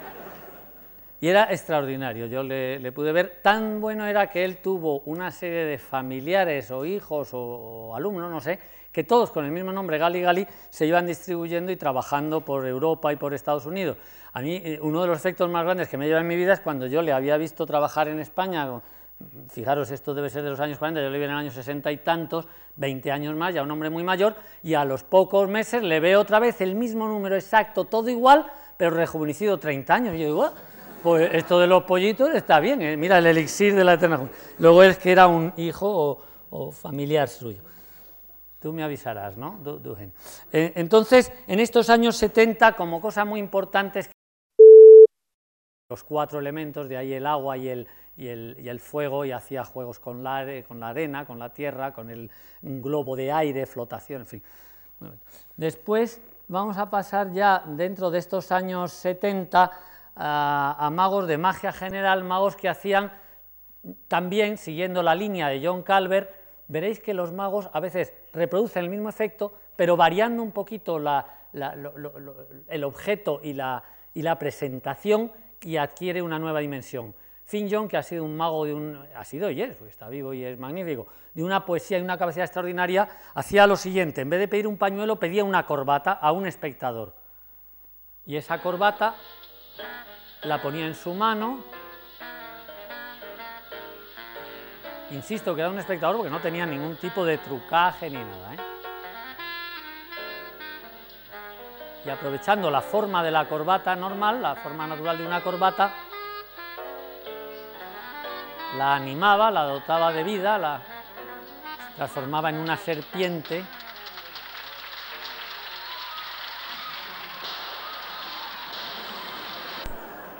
que tenía que deshacerse de ella por medios violentos.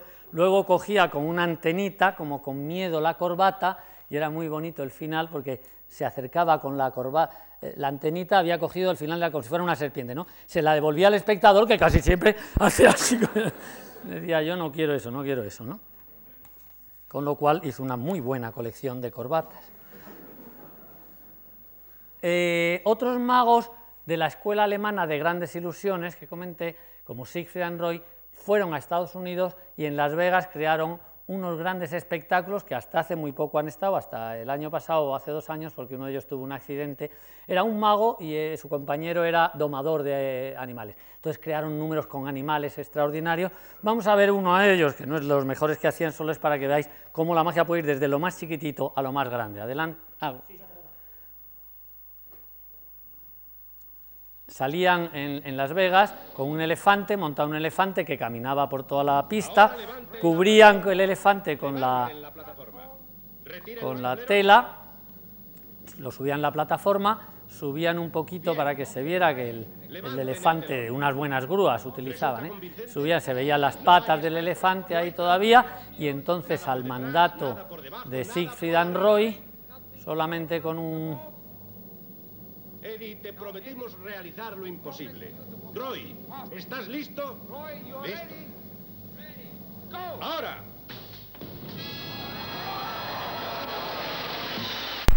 y en vez del elefante aparecía Roy, que era el, el domador de, de- de eso. Así, eh, tenían juego, en Las Vegas ha sido tal el éxito de los magos, porque hay dos tipos de magia, pienso yo, hoy día dos tendencias en modernas eh, actuales. Una que es más de tipo Las Vegas, más el show, más la exhibición, juegos muy vistosos, efectos, trajes, a veces eh, la estética es un tanto, pues eso, tanto Las Vegas, con sus eh, trajes de brillantitos, etcétera, magníficos, magníficos números y hay grandes espectáculos y además digamos que son los que tienen casi, eh, junto con el Circo de Soleil en Las Vegas, los espectáculos de magia son los que tienen atraen más público.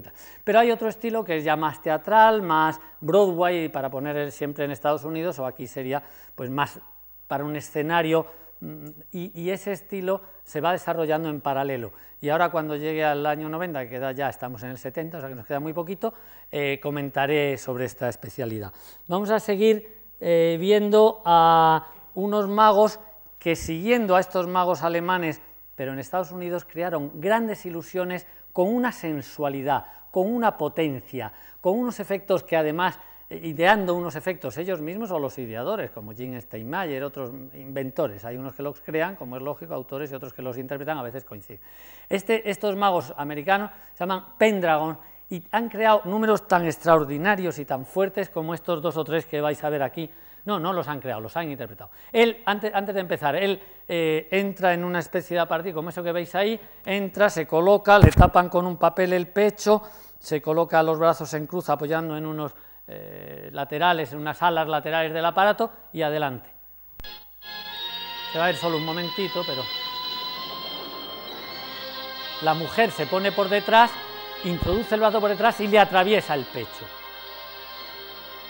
Las piernas están a la vista, el cuerpo está ahí, no puede estar no solo el pecho, sino que ella empieza a introducirse y poco a poco va atravesando hasta que entra por completo y le atraviesa por completo. Finalmente él sale del aparato y se ve que tiene, bueno, que está entero, claro. Siguiente. Otro de los efectos es, perdón, para, para un momentito, para un momentito. Otro de los efectos es eh, un efecto que se llama, ellos le llaman el sueño del artista. Un artista que pinta un cuadro, un artista pintor pinta un cuadro y lo hace también basándose en, el, mito de Pigmalión, lo crea que lo vuelve a la vida, lo, vuelve, lo, hace, lo hace, no lo vuelve, lo hace, eh, lo, lleva a la vida, a su modelo, y luego lo hace desaparecer al final y lo lleva de nuevo al cuadro en un número que dura bastantes minutos, aquí solo vais a ver unos segundos. Aquí está, cuando ha hecho aparecer, ¿no? A ver.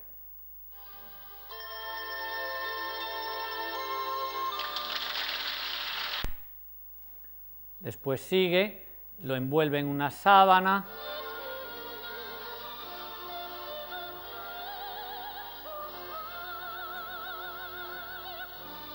Todo esto se y desaparece. Finalmente lo lleva de nuevo al cuadro, a la imagen. Y este, un momentito, este es un efecto que no crearon ellos, pero que han sido los máximos exponentes en toda la historia de la magia de cómo realizarlo. Es un efecto que empezó Houdini a pensar en él más que la en un mago inglés en, el siglo XIX, pero que se llama el, baúl, le llamamos el baúl o la transformación o la metamorfosis.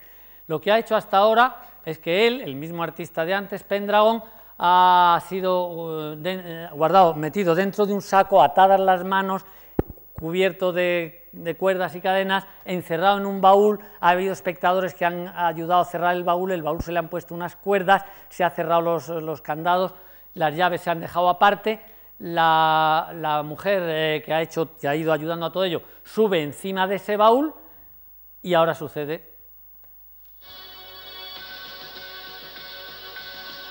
Esta transformación instantánea. Luego él abre el baúl y la mujer está dentro atada en el saco. Lo que sí puedo deciros es que muchos espectadores y muchos magos, cuando lo vemos y tal, y lo vemos en televisión, decimos, hombre, vamos a ver cómo es posible. Lo pones imagen a imagen y en la imagen 128 está él y en la 129, al revés, está ella, en la 129 está él y dices, madre mía, ¿no? Es la transformación, ¿no? Y en la vida real igual, ¿no? Lo hacen, eh, ¡sac! Es un milagro. Eh, mm, Voy a pasar también a ver a un mago que todos habéis oído hablar de él, lo habréis visto, David Copperfield, mago norteamericano, muy gran, hace unas grandes ilusiones y también muchas grandes ilusiones, y también hace pequeñas ilusiones. Como las grandes ilusiones las habréis visto en televisión, yo voy a poner ahora una un poquito más pequeña de él para que veáis otro estilo de lo que Copperfield, que es muy conocido, trabaja mucho en programas de televisión por todo el mundo y que eh, un gran amigo y además eh, yo soy un gran admirador suyo y él, por cierto, que se porta muy bien conmigo, porque cuando le preguntan en las ruedas de prensa, oye, tu mago preferido, dice Juan. Y un día le llamo, esto lo digo mientras prepara, le, digo un día por teléfono que estaba en Lisboa, llamo, oye, que no sé, ah, sí, ya estado en España, no has ido a verme, digo, no, porque yo estaba fuera, no te he ido a ver al, en el Palacio de Deportes de Madrid, y me dice, ¿pero has visto que he hablado de ti a los periodistas? Digo, sí, pero no has dicho la verdad. Dice, ¿cuál es la verdad? Digo, no has dicho que soy el mago más elegante. Y el hombre, no lo entendía. No lo comprendo, pero no lo entendía. ¿Está? No. Bueno, mientras tanto decir, porque ya hemos pasado con esto a los años 80. La magia en televisión, como estáis viendo, estoy hablando ahora de magos que están eh, saliendo en televisión, como Pendragon, como eh, David Copperfield y como Doug Henning, y, eh, y Finn John, que era un programa de televisión, todos estos que hemos visto anteriores, y entonces la televisión tiene un gran poder de difusión de la magia y no solo eso, sino que en estos años 80 empieza a haber nuevos locales para que los magos hagan magia. Los magos de cerca acceden a los pubs, a, los, eh, a, estos bares de noche, que tienen el encanto y la maravilla, yo soy un ah, ferviente forofo de actuar en los pubs y en eso, que en esos lugares, que es que la gente viene, toma algo, sabe ya que viene a ver magia, se sienta, puedes estar al lado en la mesa, hablar de... no, no, no, es que, no es que son espectadores, sino que están integrados dentro del arte. No hay que decirles, tú ponte ahí, mira lo que yo hago. No, de repente ocurren cosas con lo que están bebiendo o tomando, se hacen juegos en sus propias manos, ellos de repente guardan, por así decirlo, una carta en su mano y cuando la abren es otra carta y eso tiene mucha más fuerza a veces que un espectáculo que veas lejano, aunque sea muy bueno. Entonces esa magia es esplendorosa, muy difícil, pero es muy bonita y eso se ha desarrollado en los años 80 y en estos años 90 y 2000 sigue, eh, digamos, con una enorme eh, difusión, una enorme difusión y con juegos realmente extraordinarios. Vamos a ver el juego de Copperfield.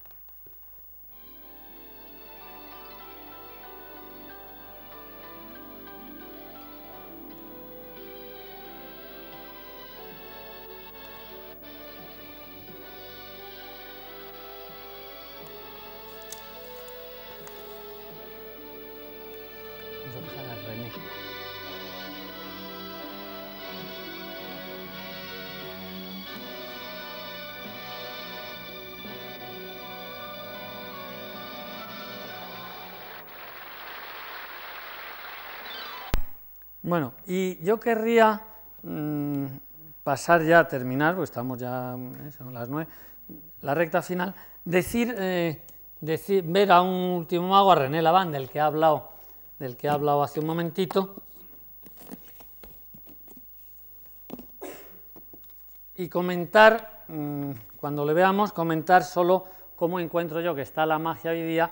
En los años 90, decir solo que eh, no solo en televisión, no solo en los pubs, sino que también en muchos teatros, por suerte ahora se están produciendo cada vez más en, los teatros, se están produciendo eh, espectáculos de magia, se están haciendo espectáculos de magia, yo mismo voy por distintos eh, países y lugares de España haciendo magia, pero también Anthony Blake en España haciendo teatro, otros magos, como comenté el otro día de la magia española, pero en Alemania, por ejemplo, hay muchos circuitos, incluso de teatros, teatros quizá no muy grandes, de 100, 200 personas, que pueden ver la magia muy cerca y muy bien, y hay mucha tendencia además a que la magia esté teatralizada, con argumento, que además no solo sea un mago, sino dos, tres o cuatro que se interrelacionan entre sí, un estilo de magia llamado dramagia, es decir, que tiene, es parte de teatral y parte eh, mágica y que tiene efectos pues, realmente muy fuertes y que eh, yo creo que es una de las vías del futuro. Esa vía, la magia muy intimista, de magia muy de cerca y la magia de la televisión o de las grandes ilusiones en teatros o de otro tipo de magia en teatro. O sea que esas tres vías yo creo que son eh, el futuro o por lo menos lo que se ve en estos momentos de, la magia. Y entonces vamos a ver un momentito uno de los efectos de René Laván. Recoge la idea. Y así nació mi bella dama. Hermosa música hermosa película donde el profesor Higgins no solo le enseña a hablar, sino a cantar. Pero el destino juega un rol fundamental. Él observa cuando aparece una mujer en nuestra vida, una mujer que nos oculta su pasado, una mujer que nos muestra un porvenir, una mujer, una mujer que nos oculta sus fracasos, una mujer que nos muestra una ilusión, una mujer que ignora sus verdades, una mujer que nos regala su pasión, una mujer que disfraza sus mentiras, una mujer, bueno, como hubo casi siempre en la vida de casi casi todos, una mujer de tesoros ocultos, figurina maquillada de cartón, virtudes que nos hizo creer, virtudes que creímos sin querer creer pero el destino nos muestra que las virtudes ocultas fueron solo un disfraz. Y también, y también nos muestra el destino que las virtudes aparentes fueron solo ilusión, como lo es la bella comedia musical de Pigmalión.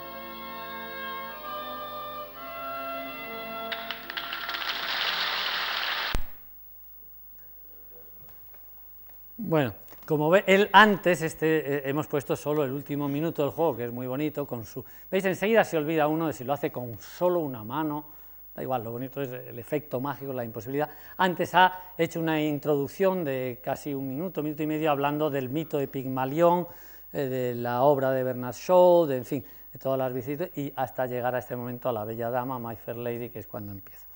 Y ahora ya eh, voy a terminar realizando un pequeño juego de despedida, los dos o tres últimos minutos, y antes deciros varias cosas muy rápidamente. Lo primero, agradecer a la Fundación por eh, la oportunidad de poder contar algo, a todos vosotros por haber venido, a todos los que estáis en la otra sala viéndome en una pantalla, porque estáis locos por venir a ver a un tipo como yo en una pantalla, todavía los que están en personas disfrutan. Entonces, para poner los, los, dientes largos a los de fuera. Bueno, y decir que, claro, el poder meter un arte tan variado como es los últimos 50 años de la, de la magia en España, en el mundo, perdón, en una hora y veinte, una hora y media es prácticamente imposible. Yo solo he pretendido un poquito transmitiros, eh, eh, y lo voy a resumir así, que para los que no estabais muy familiarizados con la magia o habéis visto a lo mejor una parte puntual de ella, una vez mago, que veáis que es un arte muy variado, que hay desde el mentalista, las grandes ilusiones, la magia muy cercana, los manipuladores, los magos cómicos, etcétera, que cada uno de ellos tiene un acercamiento distinto al mismo objetivo, conseguir lo imposible, fascinante y maravilloso, eh, que los sueños se hagan realidad, aunque sea en realidad de la ficción, y que es imposible, repito, meterlos en, y que por eso he tenido que contar muchas cosas, eh, habrán sido datos muy confusos, muy, pero la idea general que yo querría transmitiros es esa.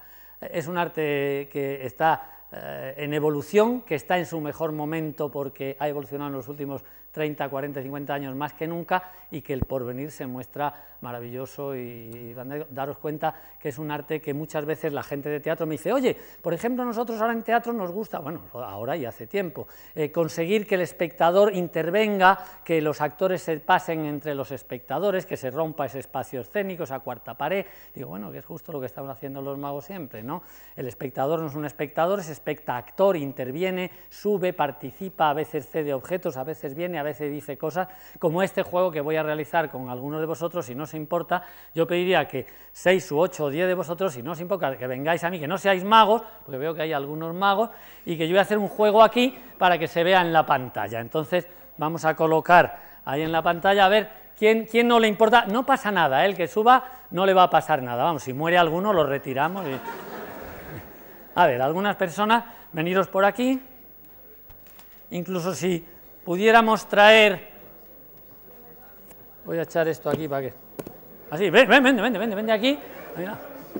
Bueno, bueno, bueno, eh, está muy bien, pero hay mujeres también.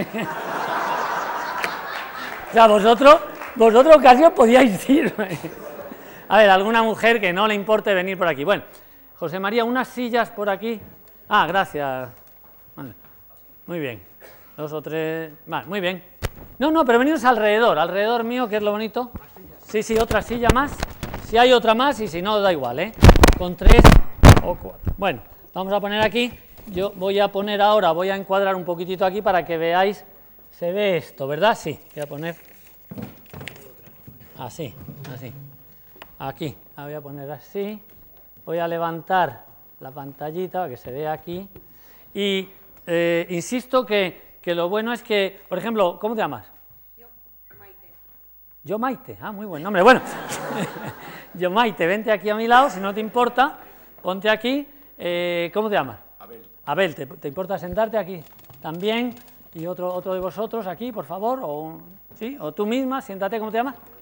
Begoña, ¿cómo te llamas? Blanca. Blanca, vente aquí cerquita, vente aquí detrás. Poneros cerquita, la gracia está en que os agrupéis ¿eh? alrededor, es magia de cerca, magia de cerca. Entonces lo que va a suceder, va a suceder aquí, dura unos segundos.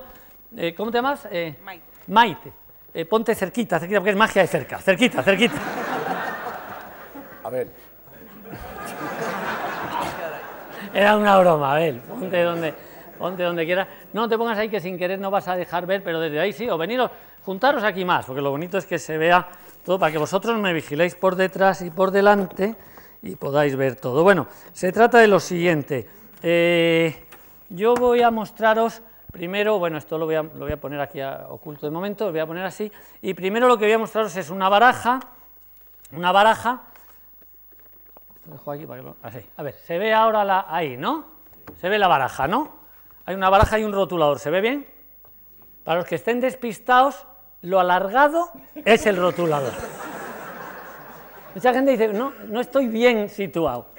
Esto es el rotulador. Bueno, entonces yo voy a pedir, lo voy a hacer deprisa, voy a pedir, ¿cómo- ¿cómo le llamáis a esta acción eh, así? ¿Cómo le llamáis vosotros?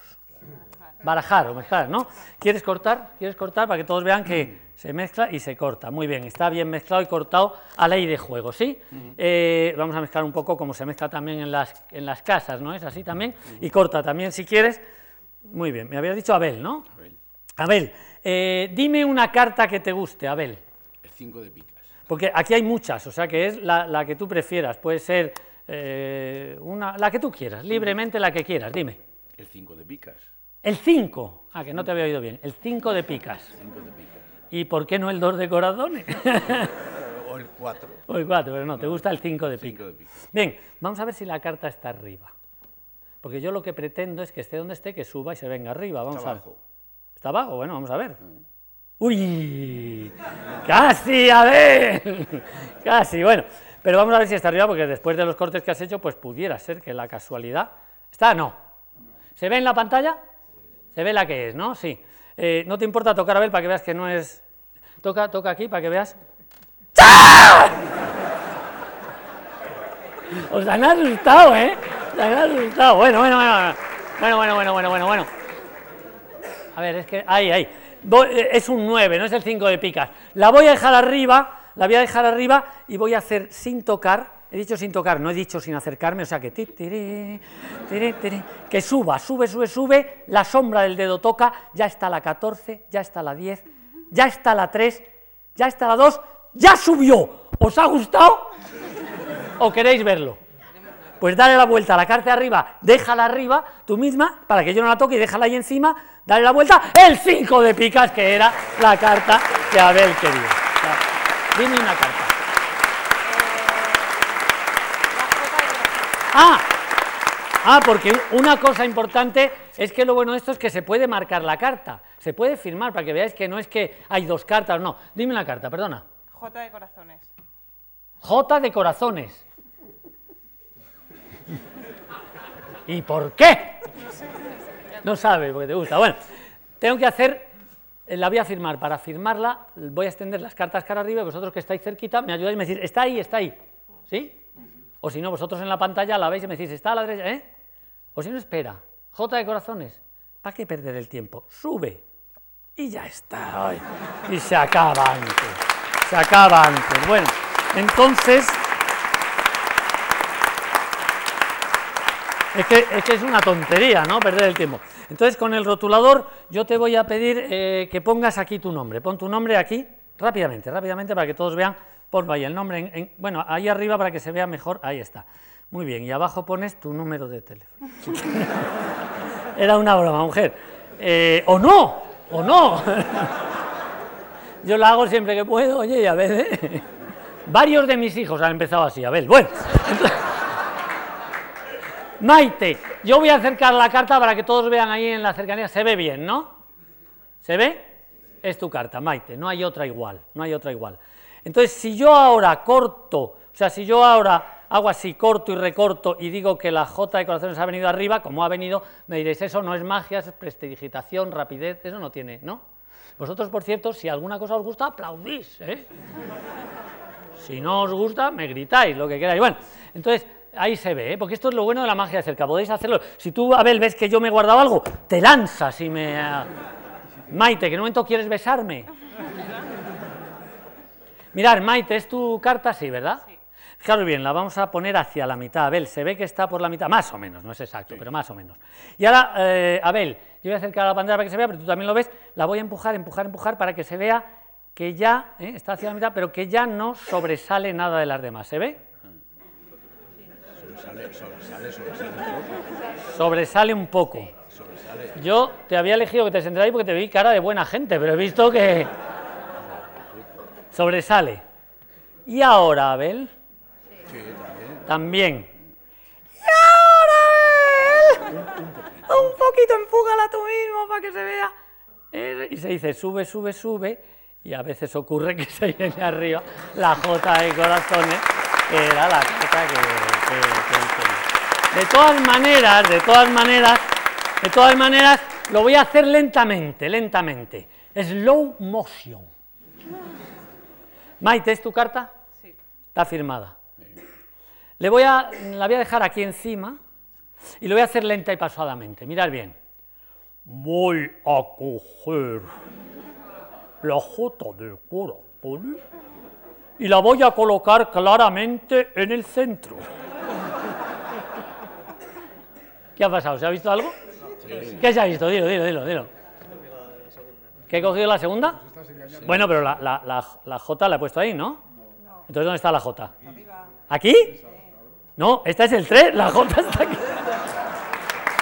Eso lo hago para ver quién duerme, a ver quién duerme. Bueno, ahí está, ahí está. Bueno, entonces, que se vea que no está arriba, que se vea que no está abajo. La J de corazones está aquí en el centro, ahí en el centro. ¿eh? ¿Se ve? El nombre Maite. Si yo la pongo así, todavía se ve. Si la pongo así, todavía se ve. Incluso se ve aquí la Maite, ¿no se ve en la pantalla? ¿Se ve? Ahí está. Entonces, solamente si hago ahí, ahí ya no se ve, porque claro, ya se ha ido. Entonces, a mí me gustaría que tú misma, Maite, das unos golpecitos ahí, da un golpecito para que suba. ¡No! ¡No! Uno solo, porque si das más de un- con uno sube, pero si das más de uno no sube, entonces baja. Claro. Uno para que suba y dos para que baje. Dos para que baje. Bueno. De todas maneras, voy a hacer lo siguiente. Voy a dejar, eh, vamos a, verás, vamos a, el último momento. Eh, Maite, ¿se ve bien tu carta o no? Sí, ¿no? Se ve. Y voy a hacer una cosa, la voy a poner doblada. la- ¿Se ve la carta en la pantalla? Los que estáis aquí, ¿la veis? Sí. Doblada, ¿eh? doblada así, para que tenga una especie, se ve la curvatura, ¿no? ¿Se ve? Para que tenga una especie de, ¿cómo diríamos?, de joroba, ¿eh? de jorobita. Entonces, hasta el último instante se puede seguir dónde anda la J de corazones, muy lenta y pausadamente. Esto el que quiera mirar y ver lo que no parpadee, porque se ve hacia la mitad, mira, y se ve la J, la firma y el doblez. No sé si el doblez se verá en la pantalla, ¿se ve? Ah, sí, muy bien. Mirad bien, no perdáis de vista, solo hay que hacer así y se le dice, sube. ¡Pum! Y la J de corazones.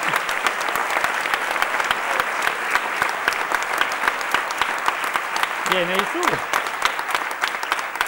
Pero el segundo efecto y final que quería hacer era con un recuerdo de la infancia. Recordáis que el otro día comentaba cómo hay que hacer salir al niño interior que llevamos dentro. Entonces yo os voy a pedir a todos vosotros que estáis aquí que me ayudéis y que saquéis al niño que llevamos o a la niña. Bien, yo tengo aquí un cochecito que es eh, un juguete que yo tenía de chiquitillo, bueno, lo he pi- repintado otra vez, le he puesto ruedas nuevas porque se la había atropellado, pero bueno, más o menos, un taquito de madera que además tiene la virtud de que avanza. ¿Os importa ahora vosotros dos cambiaros para que sea otra, porque si no van a pensar que estáis compinchados? Verás, veniros, ven, vente tú aquí, vente, vente, vente aquí, uno de vosotros y, y otra, tú misma, ¿sí? ¿No te importa? Te vienes aquí a mi lado y, y los demás veniros cerca. Pues mirad, este es un cochecito que eh, tiene marcha adelante, marcha atrás y parada. Y parada. Voy a poner esto así tumbado. Pues, eh, ¿cómo, verás, pon el dedo aquí, a ti no te importa, pon el dedo ahí. Empuja para allá. Eso es marcha adelante. Echa para atrás. Eso es marcha atrás. Quieto. Parada. Al principio os habéis reído cuando he dicho eso, pero veis que es verdad. Y te importa, vamos a, a poner estos libros hacia atrás para que desde ahí puedan ver un poquitito, échalos aquí hacia atrás, esto también y eso también. Muy bien. Entonces, el cochecito está aquí, eh, lo voy a dejar aquí un momentito y con las cartas voy a pedir que uno de vosotros que estáis por aquí, por ejemplo a ti, tú que estás ahora al lado, no te importa, ¿no? No te molesta. Pues yo te voy a pedir que cojas una carta, pero con plena total libertad, o sea, que busque y rebusca la que tú quieras. Está rebuscando, está mirando. Y ahora, sin que yo la vea, se la muestras a todos los que están aquí y después se la muestras a la cámara. Atención, todavía no, todavía no, porque yo puedo mirar la pantallita o aquella pantalla para que se vea que no. Me pongo así, tápame los ojos. ¡Ah! No me saquen los ojos. Bueno, y ahora muéstrala, muéstrala a todos y a la pantalla. Cuando se vea en la pantalla, decid por favor sí para que se sepa que ya se ve. Bueno, pues ahora tap, man- sí, ya me puedes quitar las manos. Tapa, tapa ahí la carta por donde esté. Ah, que no la has puesto aquí. Ah, pues pon aquí, pon aquí, donde tú quieras, donde más te guste, sí, ahí o más, o menos, ahí. Bien, la dejo ahí. Yo no he visto la carta, pero el cochecito la ha visto. Ha gripado. Él sabe. Entonces, tiene que ser, mezclamos un poquitito para que vosotros no sepáis dónde está, pero tiene que ser una de estas cartas, ¿cierto? Es una de estas, ¿cierto o no? Vosotros los que estáis cerquita, ¿sí? Bueno, las, pa- las paso así para que veáis, oye. Una de estas, yo no sé cuál. Mezcla, por favor, un poquitito para que yo no sepa ni vosotros. El cochecito sabe la carta. Marcha adelante, marcha atrás y parada. ¿eh? Voy a dejarlo aquí, en la, en la esa, aquí, muy bien. ¿Ya está? ¿Has mezclado? He retirado el tapete para que no penséis que el tapete tiene algo. Es más, mira por aquí debajo a ver si hay alguien. Digo a ver si hay alguien y va y mira. Bueno, es igual. Mezcla de nuevo. ¿Cómo te llamas? Yo, Juan. Yo, Juan, todos os llamáis yo. Qué, qué ego- me- Habéis salido un público ególatra. Venga. Tal como me entregas, Juan, las cartas, yo las extiendo así. Ahí, así. Bueno, yo no sé, me temo, no sé si se ve por la. Por el- da, da un poquito de. ¿Cómo se dice esto? De ¿No se ven las cartas? Sí se ve. Voy a acercar un poquito más. Ahí, la imagen. y Voy a achicar esto para que se pueda ver así. Ahí se ve, ¿no? ¿Se ven? Suficiente. ¿Se ven? Bueno, muy bien. Entonces yo pongo el cochecito aquí y lo veis como anda de maravilla, para adelante y para atrás, pero ahora lo que voy a pedirte, Juan, ¿no? Juan, te voy a pedir que pongas tu mano aquí. Espera, espera, no, no, no se ve, no se ve. Voy a- lo voy a volver a agrandar porque si no, no se va. Pero ¿y tu mano? ¿La tienes o no? Sí. Ah. Bueno, Sí. Avanza por este lado, que por este lado se va a ir. Pon el dedo encima y avanza. Sí, sí, avanza, avanza. Avanza. No, no, no hagas giros raros. Yo solo te pido, la voy a poner otra vez aquí. La voy a poner otra vez aquí. Yo solo te pido que pongas el dedo, cierra los otros dedos, para que- no, cierra los otros dedos, dóblalos los otros. Ahí, eso es. Y ahora avanza. O sea, tienes que avanzar y cuando tú notes algo, en algún lugar que notes algo, te paras. Yo me retiro. Ahora se ha parado. ¿Se ha parado? Sí, sí. No puede ser. ¿Se ha parado? No. Espera, levanta el dedo, levanta el dedo. A ver si es que él cree que está por aquí. ¿Va bien? Sí. ¿El cochecito es una de esas? Bueno, eh, ¿quieres probar tú? Prueba tú. Desde otro lado, venga, avanza. ¡Se niega! ¿Y para atrás? ¿Para atrás sí? ¿Para adelante? ¡No quiere! Oye, a ver si hay un imán aquí o hay algo, no hay nada, no. De todas maneras, eh, bueno, levanta el dedo, levanta el dedo. Yo no es que no crea en vosotros, lo que voy a hacer es que si creéis que es en esta zona, porque el cochecito ha dicho que es esta zona, yo voy a hacer lo mismo, pero lo voy a lanzar por aquí, ¿eh? Por aquí. ¡Sí! ¡Se para! Él sabe que es. Bueno, entonces vamos a hacer una cosa. Voy a poner las cartas. ¿Es una de estas? Sí. ¿Es una de estas? La... ¿Sí o no? Sí. ¿La habéis visto vosotros en, en la pantalla? ¿Se ve? Sí, es una de estas. Las voy a retirar, las voy a poner aquí y voy a, voy a pedir que, que- que, otra persona sea la que avance. Por ejemplo, acerca tu mano por aquí, pones el dedo ahí, un dedo, cierra los otros dedos ahí y vas a... No, pero espera, espera, espera, espera, espera. Despacito, pensando en la carta, verás cómo se para. ¿No se para? ¿Sigue? ¿No se para? ¿Dónde se para?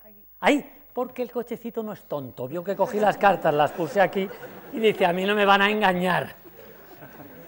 O sea que él sabe dónde tiene que pararse. Bueno, entonces, como sabe dónde tiene que pararse, vamos a retirar estas cartas y tiene que ser una de estas.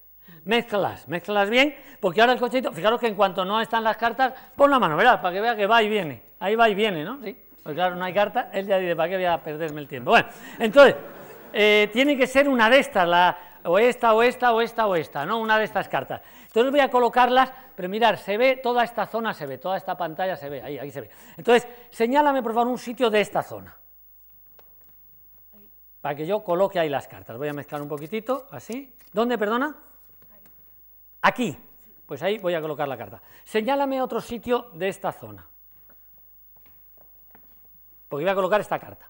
Aquí, aquí. Entonces la voy a poner así. Eh, las dos entran. Ahora mira, este es el límite y el otro límite estaría aquí. Hay que hacer una carretera. Venga, dime dónde quieres. Señala, donde quieras.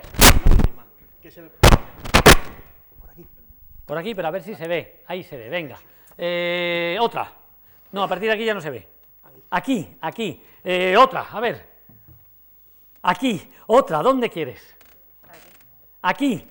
La última ya no tiene sitio. Bueno, de todas maneras, podéis pensar que yo he hecho unos ruidos especiales con el micro para distraeros, que a la vez con estos ojos bellísimos que ha dado la naturaleza os he engatusado para que dijerais los sitios. eh, ella está fascinada. Bueno, eh, pero yo querría que intercambiaseis algunas cartas, las que queráis, para que no sepáis ni vosotros, ni yo, ni el cochecito dónde está. Venga, cambia dos cartas, las que tú quieras. Del lugar, las que tú quieras. Con esa, muy bien. Y ahora cambia otras dos. Venga, otra persona, otra persona, otra. Cambia tú, por ejemplo, esta con cuál o la que tú quieras. Esa con esa, muy bien. Y si tú quieres cambiar alguna, también cambia. Las que quieras, que quede de manera, de esta manera han quedado, nadie sabemos dónde está la carta, el cochecito es el único que, que puede tener una idea, el cochecito. Entonces, ponemos el cochecito que anda de maravilla, que no, nada, lo ponemos al principio, pero por encima de las cartas. Y ahora, por favor, acércate, acércate, pon el dedo ahí encima, así, el dedo ahí, así, solo el dedo, venga, y ve un dedo, y ve avanzando, ve pensando en la carta, pensando en la carta. ¿No se para? ¿No se para el cochecito? Sigue, sigue, sigue. ¿No se para? Nada, no se para. Ahí, ahí, ahí. Ahí, ahí, ahí, espérate, que me que te la has llevado fuera de campo. Vamos a retirar. A lo mejor era la zona. Vamos a ponerla aquí. Venga, a ver, empuja a otra persona, otra, otra, otra, otra. Tú mío, venga. Pon el dedo, pon el dedo. Un dedo, un dedo, un dedo. A ver si se para. Se niega a seguir. Y para atrás, mira a ver para atrás, mira a ver para atrás, dale para atrás. No, con el dedo, con el dedo, pon el dedo. Para atrás sí. Y para adelante. Se para ahí, no quiere salir. Eso quiere decir que él sabe qué carta era la vuestra. El rey de pica, que es justamente la carta que está aquí, el rey de pica. Gracias, de verdad. Podéis volver al sitio, podéis volver al sitio. Gracias, gracias, muchas gracias. Mira el coterito, míralo, míralo, míralo. Míralo, que lo veas, míralo. Bueno, gracias. Y ahora ya sí, ahora ya sí, dejadme que de último detalle sea yo quien os aplauda a vosotros por haber asistido, por haber estado y por toda vuestra atención y vuestro cariño. Gracias. Gracias. Gracias. Gracias, Manuel. Gracias ti.